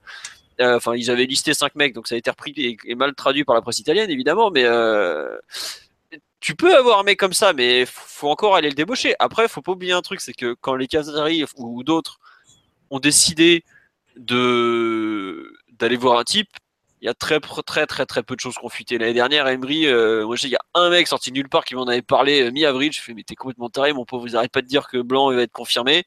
Personne l'avait vu venir. Il s'est fait sauter en deux temps trois mouvements. Ils sont capables d'aller chercher un type comme ça euh, sorti de nulle part. Je sens que ça sort dans la presse plus que ça. Quoi. D'ailleurs, là, voilà, euh, visiblement, Letton, il avait démissionné il y a 4-5 jours et on le sait qu'aujourd'hui. tu vois. Et ça, déjà, ça se passait en France. Donc, euh, ils sont capables d'aller chercher un type vraiment reconnu. Mais euh, déjà, il va falloir se bouger parce qu'on est quand même mi-avril. Et est-ce qu'ils le veulent vraiment, comme dit Alexis C'est, ça reste la question, quoi. En, en- en fait, la, structure du, du PSG pourrait marcher comme ça. Et, et là, je vais pas faire de pub à, à Emery, mais tu, peux- tu peux te permettre euh, de laisser euh, ton club comme ça au quotidien se démerder, mais mais il faut avoir un mec qui fasse l'unanimité, qui soit une idole absolue, et à qui tu peux tu peux rien dire. Et, et ça, ça des coachs comme ça, bah, ils sont ils sont pas disponibles. En plus, ils voudraient pas travailler dans ces conditions. C'est sûr que si Guardiola vient demain, tout le monde s'en foutra que tu laisses tout seul parce que tu sais que le, le, gars il va tout diriger de, de A à Z, il va dire quelque chose, il n'y en a pas un seul qui va, qui va l'ouvrir. Pareil, c'est un Mourinho, c'est un Conte, c'est un Simeone. Emery, même si on sait que c'est un super coach, qu'il a tout pour devenir un très grand coach, pour l'instant, il ne il, peut pas avoir cette euh, légitimité. Il n'a pas de légitimité. Il n'a jamais fait un quart de finale de Ligue des Champions. Quoi. Bah voilà, et c'est tout le problème de cette structure euh, pourrie, c'est que Emery, si tu le laisses dans ces conditions-là, bah, il va pas couler parce qu'il a quand même des super joueurs, mais c'est sûr que tu vas pas l'aider et que tous les six mois, on va avoir à chaque fois les mêmes problèmes. je crois qu'en plus, lui-même s'est positionné euh, en faveur du recrutement d'un directeur sportif parce que je pense qu'il sait très bien qu'il ne peut pas être à la fois complètement concentré sur le, terrain et la préparation de la compétition et en même temps faire du recrutement et regarder des vidéos pour, pour l'été. Il, doit y avoir une équipe de recruteurs qui doit s'en occuper avec un directeur qui doit faire prendre les décisions et après voilà il, y a des options qui sont présentées à l'entraîneur voilà voilà on a trouvé ça ça ça voilà, lui, ça c'est la version A, c'est le, candidat le plus difficile à avoir. Sinon, il y a lui, sinon il y a lui, voilà. Et c'est l'entraîneur après qui, peut trancher. Là, Là, oui, on peut donner cette flexibilité à l'entraîneur, mais euh, le laisser seul se débrouiller, euh, moi, je suis pas pour. Je suis, comprends pas. Je comprends pas que ça puisse être envisagé en tout cas. Et, je pense que c'est pareil pour n'importe quel entraîneur, pas juste Emery. Hein. Donc c'est vrai que lui, il n'a pas la, légitimité, mais comme euh, Guardiola, ils ont besoin de structure et des gens qui travaillent avec eux parce que surtout quand tu arrives dans, un nouveau club, quoi, où tu as besoin de. en plus, tu dois commencer à créer une équipe, tu dois faire ton recrutement tu dois commencer à installer tes principes de jeu, as fait tu fais ton analyse de la compétition. Alors, si en plus derrière il faut regarder des vidéos et faire le recrutement à moyen et long terme et structurer le club, bah, c'est bon, les mecs ils ne peuvent pas faire des journées de 30 heures, quoi. ça n'existe, c'est pas possible. de ce que je sais, euh, Unai Emery a été très surpris du manque d'organisation interne du PSG euh, d'un point de vue sportif. Quoi. Il y a des trucs qui qui ont dit mais même à Céline ça se passe pas comme ça. Euh, il y a des il y a des trucs qui visiblement un peu hallucinants quoi. J'ai j'ai pas eu d'exemple précis mais il y a pas mal de choses qu'on où il y a vraiment du, travail à faire ce que ce, dont avait parlé Ancelotti quand il arrive à Paris par exemple. Quand il dit ouais Zatan m'a permis de faire avancer les choses ben je pense que là Emery il arrive un peu aux limites du système D parisien où où tu où tu peux pas, euh, tu as besoin de certaines personnes qui, qui ne sont pas forcément aujourd'hui au club, où tu as besoin de développer certains secteurs qui ne sont pas aujourd'hui euh, assez puissants au club, ou ce genre de choses. Quoi. Euh, effectivement, il, enfin, Kluivert n'a pas réussi cette mission cette année. Après, il avait des prérogatives tellement larges pour un mec qui a aucune expérience, c'était du suicide. Il a, il a travaillé le mec, faut pas nier, franchement, il a bossé. Mais on lui demandait trop et il a, d'ailleurs, il a pas tenu, il a pas tenu sur la durée. Il a un peu explosé en vol. Le mercato, il fait un bon coup avec Kluivert, il, il, le gâche un peu ensuite en prenant Guedes. Euh, alors que bon, il enfin, vu ce qu'il a joué, c'était ni pressé, euh, ni, euh, ni impératif. Il y avait, voilà, quoi. Aujourd'hui, je pense qu'il y, a vraiment besoin de prendre un, mec. Et par exemple, là, je vois sur live, on me dit, ouais, pourquoi pas Wenger pour gérer le club avec Emery comme entraîneur. Mais le problème, si tu prends un mec comme Wenger, c'est que dès qu'il y aura la moindre, euh, le moindre soubresaut, ton entraîneur est super en danger parce que ton manager est un mec qui a beaucoup coaché dans sa carrière. Et c'est un peu le souci, c'est tu, tu, en prenant un mec comme Wenger, qui est un, entraîneur qui a quand même une grande carrière d'entraîneur derrière lui, euh, tu mets une épée de Damoclès terrible au-dessus de ton, ton entraîneur actuel, quoi. Donc euh, c'est très très très compliqué quoi. Mais bon. et puis euh, sans vouloir manquer de respect à M. Wenger, je crois que c'est pas vraiment la personne à embaucher s'il faut construire un projet qui a ambition de gagner la Coupe d'Europe. Ouais, bah oui, le pauvre, il en a combien, combien de finales? Trois finales de Coupe d'Europe paumées entre Monaco avec le, contre le Verder, Arsenal contre Galatasaray et le Barça. Voilà, bon. Euh. Puis, puis, en fait, je pense aussi qu'on touche à un, un point malheureusement faible du, du projet parisien, c'est que le PSG, après un moment, s'y grandit trop vite, à mon avis. Faut pas oublier qu'il y a 5 ans, je vais pas reprendre les, les paroles d'Ibrahim, on se souvient de tout ce qu'il avait dit quand il, euh, quand il est arrivé, enfin en tout cas quand il est reparti plutôt. Et, le fait qu'on ait eu Leonardo, à mon avis, trop vite, ben, on s'est habitué trop tôt, je dirais, au, au caviar, on va dire ça comme ça. On s'est dit, ah, bah, une fois que Leonardo est parti, Nasser s'est dit, c'est bon, le club a été bien structuré, etc. On n'a pas besoin qu'on ait un, un, autre gars qui en plus va m'emmerder dans, en me demandant, euh, en m'emmerdant à chaque fois pour une décision X ou, ou Y. Et du coup, là, on voit bien que le club est toujours mal structuré depuis le départ de Leonardo, alors que ça fait maintenant plus de, depuis plus de trois ans. Et là, tu touches les limites euh, structurelles parce que le projet, il a à peine, il a à peine 4-5 ans. Ils sont arrivés en 2011, les Qatariens, si je me rappelle bien. 2011. Donc, il faut aussi, faut aussi prendre ça en compte. Et sachant qu'en plus, euh, encore une fois, personne n'est capable de dire ce que recherche concrètement Nasser, s'il cherche un, un, vrai telier ou pas, sachant qu'au PSG, on ne te demande même pas d'être un génie du recrutement, puisque vu le budget qu'il y a, tous les joueurs, euh, tous les grands joueurs, il faut pas être un génie pour aller, pour aller dessus. On te demande grosso modo d'être capable de soutenir l'entraîneur, d'être un taulier dans le vestiaire qui fasse que bah voilà, tes joueurs fassent pas n'importe quoi en dehors des, en, dehors des vestiaires et, surtout que ton entraîneur soit respecté dès qu'il y y a un problème. Et cette personne-là, pour l'instant, ça peut pas être euh, verte. Ah bah ça peut pas l'être et je pense que ça ne sera plus à l'avenir. Hein. Après la, question qui se, qui, tiens on me demande euh, enfin un truc euh, sur les anciens joueurs mais aujourd'hui il y a aucun ancien joueur du PSG qui a le CV qui correspond aux besoins actuels tout simplement. Euh, par exemple on a vu sortir le nom de Djorkaeff qui est un nom qui a effectivement tourné dernièrement autour du PSG. Aujourd'hui Djorkaeff le seul projet qu'il a géré c'est un truc aux États-Unis qui finalement a jamais vu le jour de mémoire et on veut lui confier ce projet-là. J'adore Djorkaeff, je l'ai souvent défendu, euh, notamment dans le grand débat des, années 90, Zidane ou Djorkaeff, j'ai souvent, souvent défendu Djorkaeff, c'est un joueur que j'adore. Mais est-ce que c'est le bon mec pour, euh, pour le PSG J'en doute fortement. Et pareil, on a dit euh, pourquoi Paoletta, mais pareil, Paoletta, il a jamais géré un club. Aujourd'hui, il gère les sélections portugaises. Des anciens qui pourraient avoir un rôle de, grand, de directeur sportif aujourd'hui au PSG, moi j'en vois zéro honnêtement. Il y a Leonardo, mais Leonardo, c'est il est parti, c'était très compliqué, c'est un cas un peu à part. Quoi. Le seul aujourd'hui ancien au PSG qui est compétent et qui est qui peut euh, tenir un poste, pour moi, il est déjà là. C'est Pierre Reynaud, c'est celui qui gère tout le recrutement sur la préfo en Ile-de-France, qui est le cadre de la discipline. Il, enfin, franchement, il, il, est très très bon. Il, faut vraiment pas y toucher, surtout pas le perdre.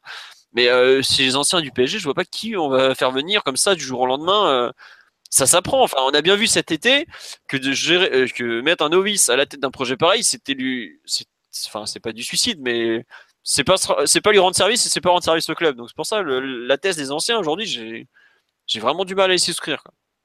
On parle d'Olabé. Le problème d'Olabé, c'est que le club le plus connu qu'il ait fait, c'est le Real Sociedad. C'est peut-être un peu juste.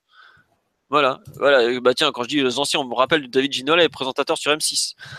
Euh, Mathieu, on t'a peu entendu sur le sur le cas du directeur sportif. Tu as un avis euh, là-dessus? Bon, bien sûr que tu as un avis, mais qu'est-ce que tu en penses de ton côté un peu? Bah, Je pense que le, gros problème du PSG sur ces dernières saisons, c'est, enfin, depuis le départ de Leonardo, c'est le manque de stabilité, de lisibilité. Je pense que la priorité, ça va être de reconstruire un organigramme vraiment clair. RMC parle de deux personnes. Il euh, faudra bien, faudra, que les rôles soient mieux définis qu'ils n'ont été l'été dernier. Et, et, le deuxième point, donc euh, la lisibilité, et le deuxième point, c'est la, c'est la stabilité, c'est-à-dire qu'il faut que le nouvel organigramme, ou du moins la structure, pas forcément les personnes, mais au moins la structure, elle perdure et elle soit, elle soit pérenne. Euh, si tu prends Monchi, euh, il faut pas que Monchi dure euh, le même temps que le, cycle d'Emery. Si Emery fait deux ans, Monchi doit durer plus que deux ans. Enfin, faut qu'il y ait une certaine stabilité au niveau des directions sportives, au niveau des choix. Donc c'est, pour ça qu'il faut un peu euh, peut-être sortir de la vision euh, liée au coach, mais, mais vraiment choisir les hommes que tu veux placer, mais pour le, pour le moyen terme. Quoi. C'est, ça va être la, la clé. Enfin, c'est là où tout joue, c'est des décisions qui sont, qui sont très lourdes, mais qu'il va falloir prendre et, qui, et sur lesquelles il va pas falloir se planter parce que tu peux pas changer de, de structure tous les ans après, après chaque échec en Ligue des Champions, ce serait n'importe quoi. Donc, c'est le temps de prendre des décisions euh, définitives. Ouais. Tiens, on nous dit Maxwell ou Motin, directeur sportif? Ou Valdano. Bah, enfin, Maxwell, Maxwell, je pense que dans un tandem, c'est une hypothèse crédible, personnellement. Bah ouais, mais voilà, mais par contre, faut pas que ce soit le mec qui va remplacer, par exemple, euh, Kluivert ou Létang si euh, Kluivert était replacé ailleurs. Vous voyez ce que je veux dire? Pour moi, ça paraît une aberration de prendre un mec qui sort de sa carrière d'entraîneur. Alors attention, Maxwell a connu tous les plus grands clubs, ultra carré, tout ça, il est impeccable.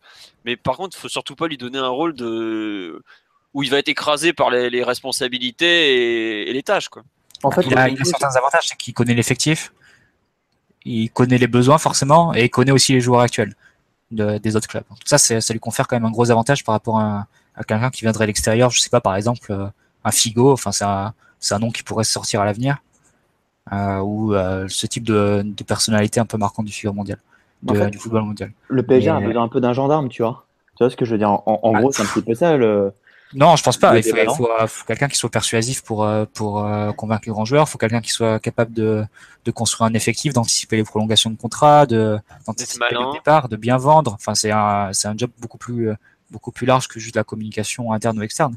C'est enfin il y a un métier aussi de de recrutement et de, et de, et de définition de la politique sportive à moyen terme du club. Aussi avec la formation, avec euh, l'intégral, avec euh, le lien de la formation et l'équipe première Enfin, tout ça, c'est des, c'est des responsabilités qui sont très larges. Et Non, je parlais pas de ça pour Maxwell. Maxwell, directeur sportif, c'est c'est une bêtise euh, sans nom, mais je- en tant qu'adjoint, s'il a vraiment une légitimité auprès du vestiaire, mais voilà, s'il est capable de jouer ce rôle de méchant, pourquoi pas, tu vois.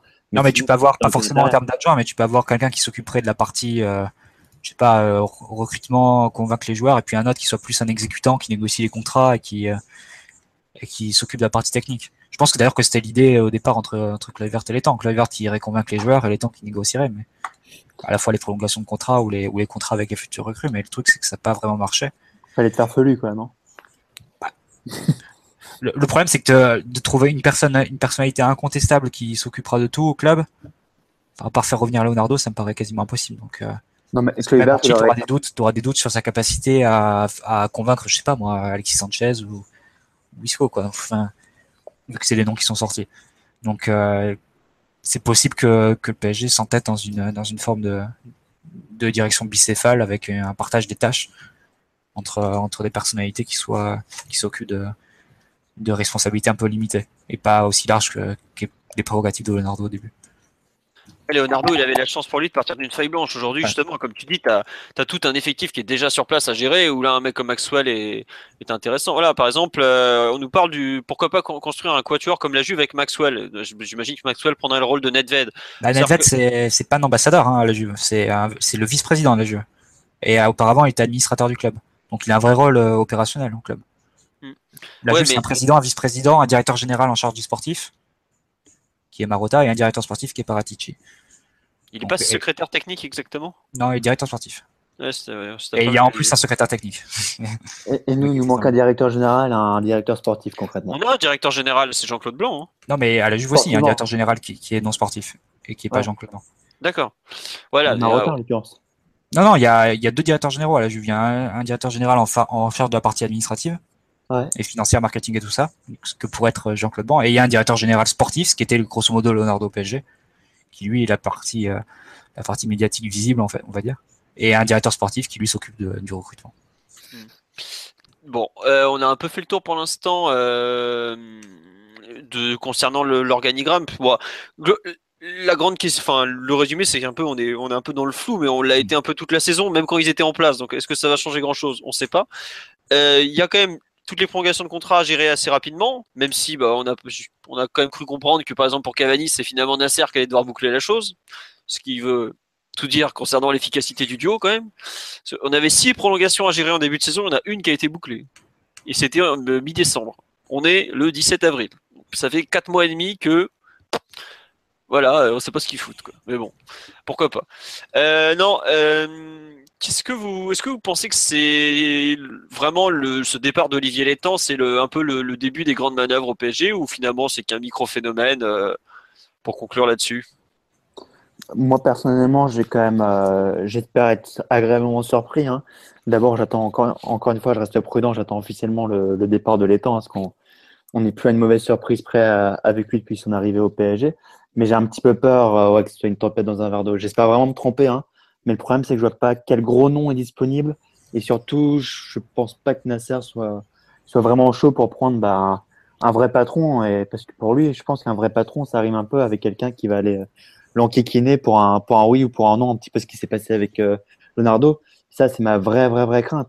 Donc franchement, si c'est juste pour prendre un, un nom, euh, autant, autant de pas remplacer les temps. Hein. De toute façon, personne ne le regrettera. Donc, euh, donc voilà. Et, et Kluivert, bah, Kluivert, si c'est pour être ambassadeur, avoir un rôle moins important, bah, forcément, il peut rester. Mais si c'est pour le laisser directeur sportif, ça ça n'a aucun intérêt. J'espère vraiment que le PSG va prendre quelqu'un de compétent. Est-ce que ça, on est tous d'accord pour dire que c'est la seule chose qui nous manque pour vraiment passer ce, ce cap et enfin être Des joueurs aussi un. peu quand même. quoi. Oui, des joueurs, mais je le dis directement au directeur sportif, puisque ça fait un quart d'heure qu'on dit qu'on fait des recrutements pourris parce qu'on parce qu'on n'a pas de direction, euh, de direction sportive justement. Donc euh, j'espère vraiment qu'il y aura une agréable surprise, mais sincèrement, je T'as j'ai- peur. Bah, j'ai de gros doutes par rapport, euh, ouais, par rapport à la façon dont veut travailler Nasser.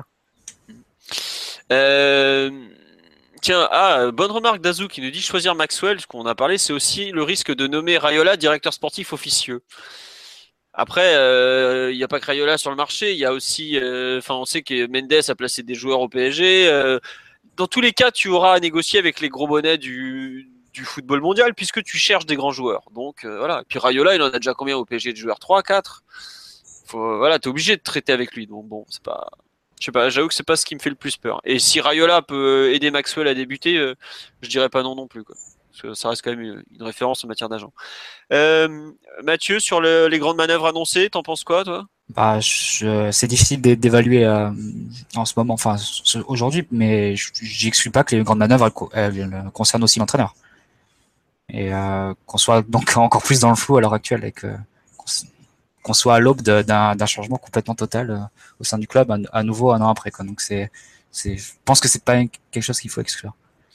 Après, Bah après sur euh, sur Kluivert, dans le même temps, j'ai aussi du mal à voir Kluivert disparaître totalement du club. Quoi. C'est ça Après, serait se déjuger au bout d'un an, c'est c'est quand même une décision. euh, ce serait un aveu d'échec assez assez fort. Et, et par- donc j'imagine pas le, le voir partir et j'imagine pas se voir euh, le voir réduit à, à un poste vraiment euh, euh, minime euh, et justement symbolique. C'est comme ambassadeur, comme euh, comme les euh, très égal à Juve ou ou Paoletta au PSG. Quoi. Ça, ça m'étonnerait que ce soit juste ça. Je pense qu'il gardera une place quand même dans le futur Bah. Après, faut voir euh, son poste aussi, c'est l'intitulé de son contrat. Est-ce qu'il peut vraiment bouger de poste Tout ça, c'est voilà quoi. sûr. Voilà, tiens, pourquoi, nous- pourquoi pas, pas Paoletta et, euh, Il connaît Paris, il a un il- réseau reconnu. Mais c'est quoi le réseau de Paoletta Le mec, il nous a conseillé Cristiano Ronaldo quand il est signé à Manchester United. Quoi. Bon, enfin, je sais pas. J'avoue que pour moi, un réseau, c'est un mec qui vraiment travaille dans ce milieu-là. C'est pas juste euh, avoir joué au foot pendant quelques années. Quoi. Enfin, plus que ça, il a joué au foot presque 20 ans, mais quand même. Je sais pas, un- vraiment un réseau de directeurs sportifs, connaître les agents, euh, les scouts aussi, et avoir des, Bah, les joueurs aussi surtout. oui, oui, les, oui, les joueurs, c'est évident ça, mais tu vois, enfin, plus que ça, tu vois, c'est vraiment des, pour moi, c'est vraiment un métier à part. Et je trouve que de tous les noms qui sont sortis, il y en a pas beaucoup qui collent avec ça, quoi. Mais bon, Une sorte de confident aussi. euh, Je lisais une interview aujourd'hui de Monchi. Il disait que son boulot, c'était pratiquement essentiellement en dehors de- évidemment de rechercher des joueurs. euh, c'était de faire des, des ressources humaines, grosso modo.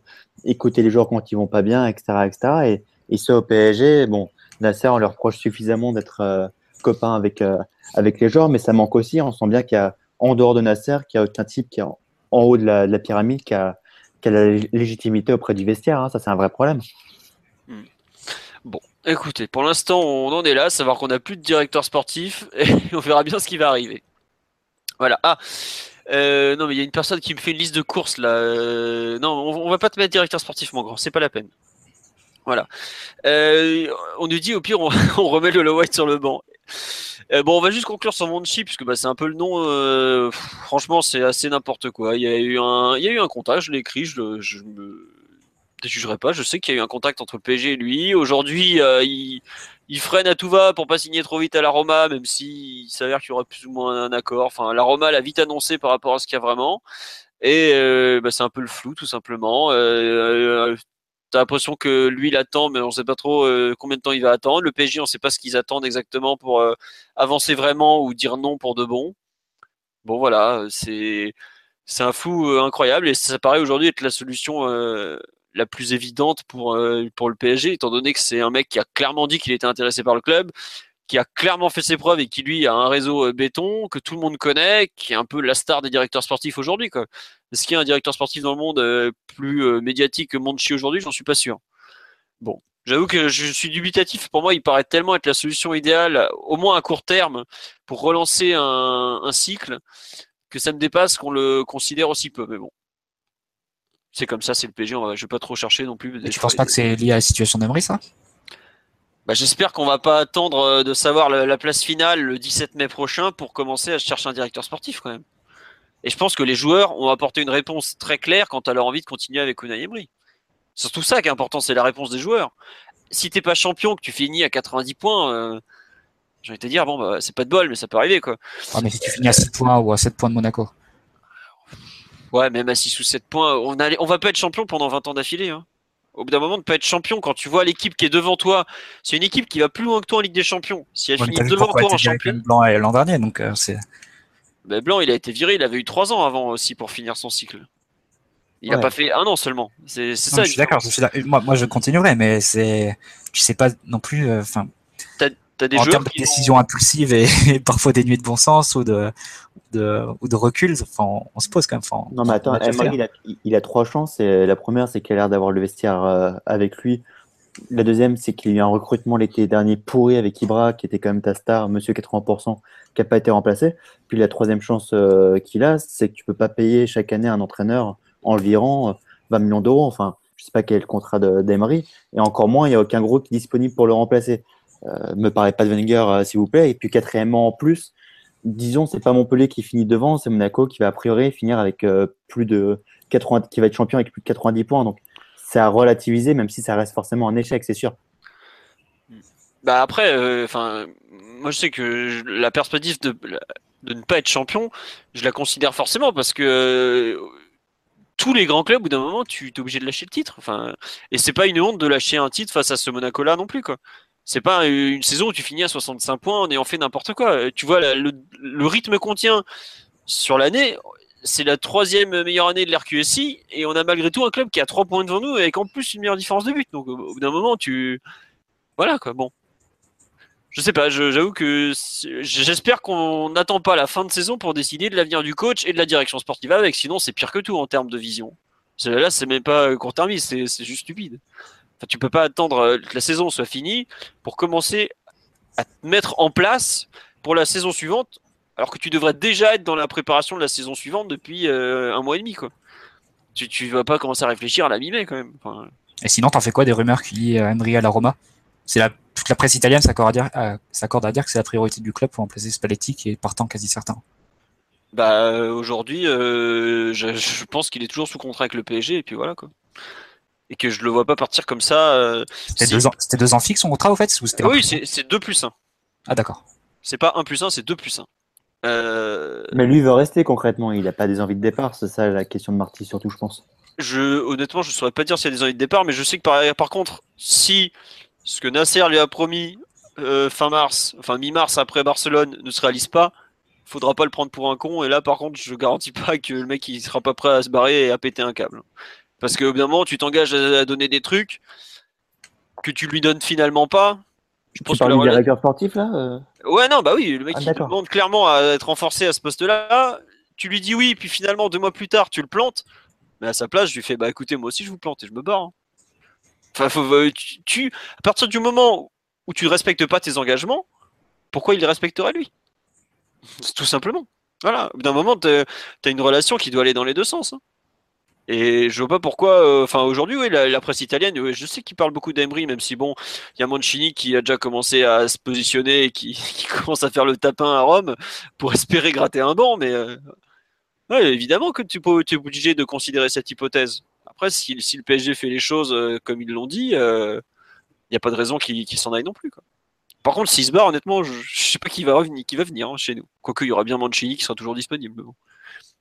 Je sais pas. Bon, j'espère qu'on en arrivera pas jusque là quand même. Mais bon. Luis. On parle pas de lui. mais bon. Euh, non, là, il y a beaucoup de gens qui veulent du Maxwell dans le staff et tout. Euh, je vois, ben oui, euh, je pense qu'on attend tous à terme d'avoir des anciens, mais est-ce que c'est la bonne solution aujourd'hui C'est un peu la question qu'on se pose malgré tout. Quoi. Sur ce, on va passer aux résultats des autres équipes du week-end. Et là, quand je vais vous parler de Romorantin PSG, je vais, beaucoup moins vous faire rêver. Euh, non, on va commencer quand même par les féminines qui se sont qualifiées brillamment pour la finale de la Coupe de France en battant saint Attendez, j'ai plus le score en tête. Euh, c'était quand? C'était euh, 4-1 hier après-midi. Donc euh, elles vont affronter Lyon en finale pour une énième édition de la chose. Il y a, les buts ont été inscrits par Andonova le premier, euh, Marie Lordelli le deuxième, j'ai plus euh, les autres à savoir. Andonova encore qui a mis un doublé de mémoire. Et le quatrième, c'est pour Sabrina Delannoy, oh, une historique du club qui marque. Et euh, Santé va réduire le score à dernière minute. Voilà. Euh, ensuite, le hand ne jouait pas ce week-end je sais plus pour quelle raison, mais ils jouaient pas. Ils ont par contre fait un gros gros coup en déplacement à Montpellier. C'était jeudi soir. Ils sont allés gagner à donc à Montpellier, oui. Euh, un match toujours important. Donc c'était un des matchs les plus compliqués de la fin de saison. Et donc, bah, ils se rapprochent du titre, toujours trois points d'avance. Et Nantes qui, bah, qui ne revient pas. Ensuite, euh, Romorantin PSG, le match du week-end de la réserve, c'était samedi après-midi. On a perdu 1-0 à Romorantin en ayant euh, assez largement dominé la partie. Deux poteaux, plusieurs arrêts du gardien adverse. Et une défaite sur un but concédé à la demi-heure de jeu. Voilà. Bon bah le PSG étant déjà sauvé, c'est pas très grave, mais bon c'est un peu dommage. Beaucoup d'absence ce jour-là. On a appris la le comment dire la blessure. Enfin il y a eu pas mal de blessures au dernier moment. Bon voilà, c'est pas très très grave. Les U19 ont, ont calé un petit 10-0 à Bois-Guillaume. Euh, je peux plus vous donner tous les buteurs. Euh, L'ami Bidou nous a fait un très beau compte rendu sur live. Il y a même les buts qui ont été postés par Juju. Euh, je sais que Kevin Cabral en a mis 4 et lui qui revenait en pointe. Bon voilà, il y avait les débuts de Fran Lochelso. On vous a fait un petit article sur ses débuts. Bon, il n'y a pas grand chose à en tirer. Hein. Il a joué 20 minutes au poste d'arrière gauche alors qu'il est censé être numéro 10 ou second attaquant. Voilà, euh, bon, c'était sympa pour lui après avoir passé je ne sais pas combien d'années sans jouer, euh, sans mois, deux mois sans jouer, pardon. Toujours sympa. Euh, globalement, le PSG va avoir du mal à atteindre les phases finales.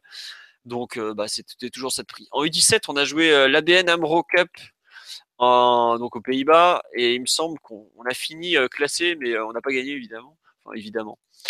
je sais plus quelle place on finit, mais bon on perd d'entrée contre le Bayern de mémoire. Après, on avait fait 1-1 contre Anderlecht et on bat la Juventus Turin 1-0 et je sais plus où il en est le tournoi à vrai dire. Donc j'ai pas pu euh, voilà. Bah, je crois que c'était le dernier match contre la Juve puisqu'on doit sortir de la poule. Euh, on doit pas être qualifié pour la suite du tournoi. Voilà, tout simplement. Euh, on a fini Ouais, ouais, ça y est, on a fini le podcast. On va vous remercier tous pour euh, votre participation. Ah oui, on signale le prêt d'Anissa Lamari à Reading. Oui, effectivement, la, fait la milieu offensif qui a été prêté jusqu'en Angleterre jusqu'en fin de saison. Bon, elle reviendra ensuite. Euh, bon, bah voilà, on vous remercie pour votre fidélité. On espère que ça vous a plu le petit live de François sur le compte Culture PSG. Si ça vous a pas plu, n'hésitez pas à le dire. Si ça vous a plu, euh, euh, dites-le aussi, ça fera plaisir à François, il n'a pas travaillé pour rien le pauvre.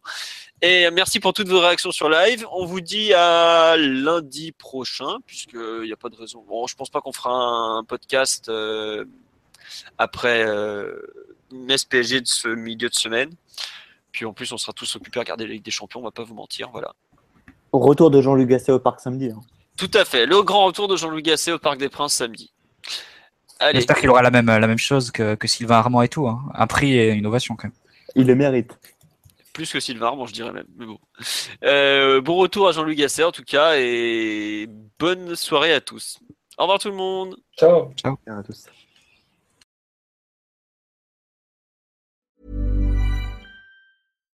Here's a cool fact.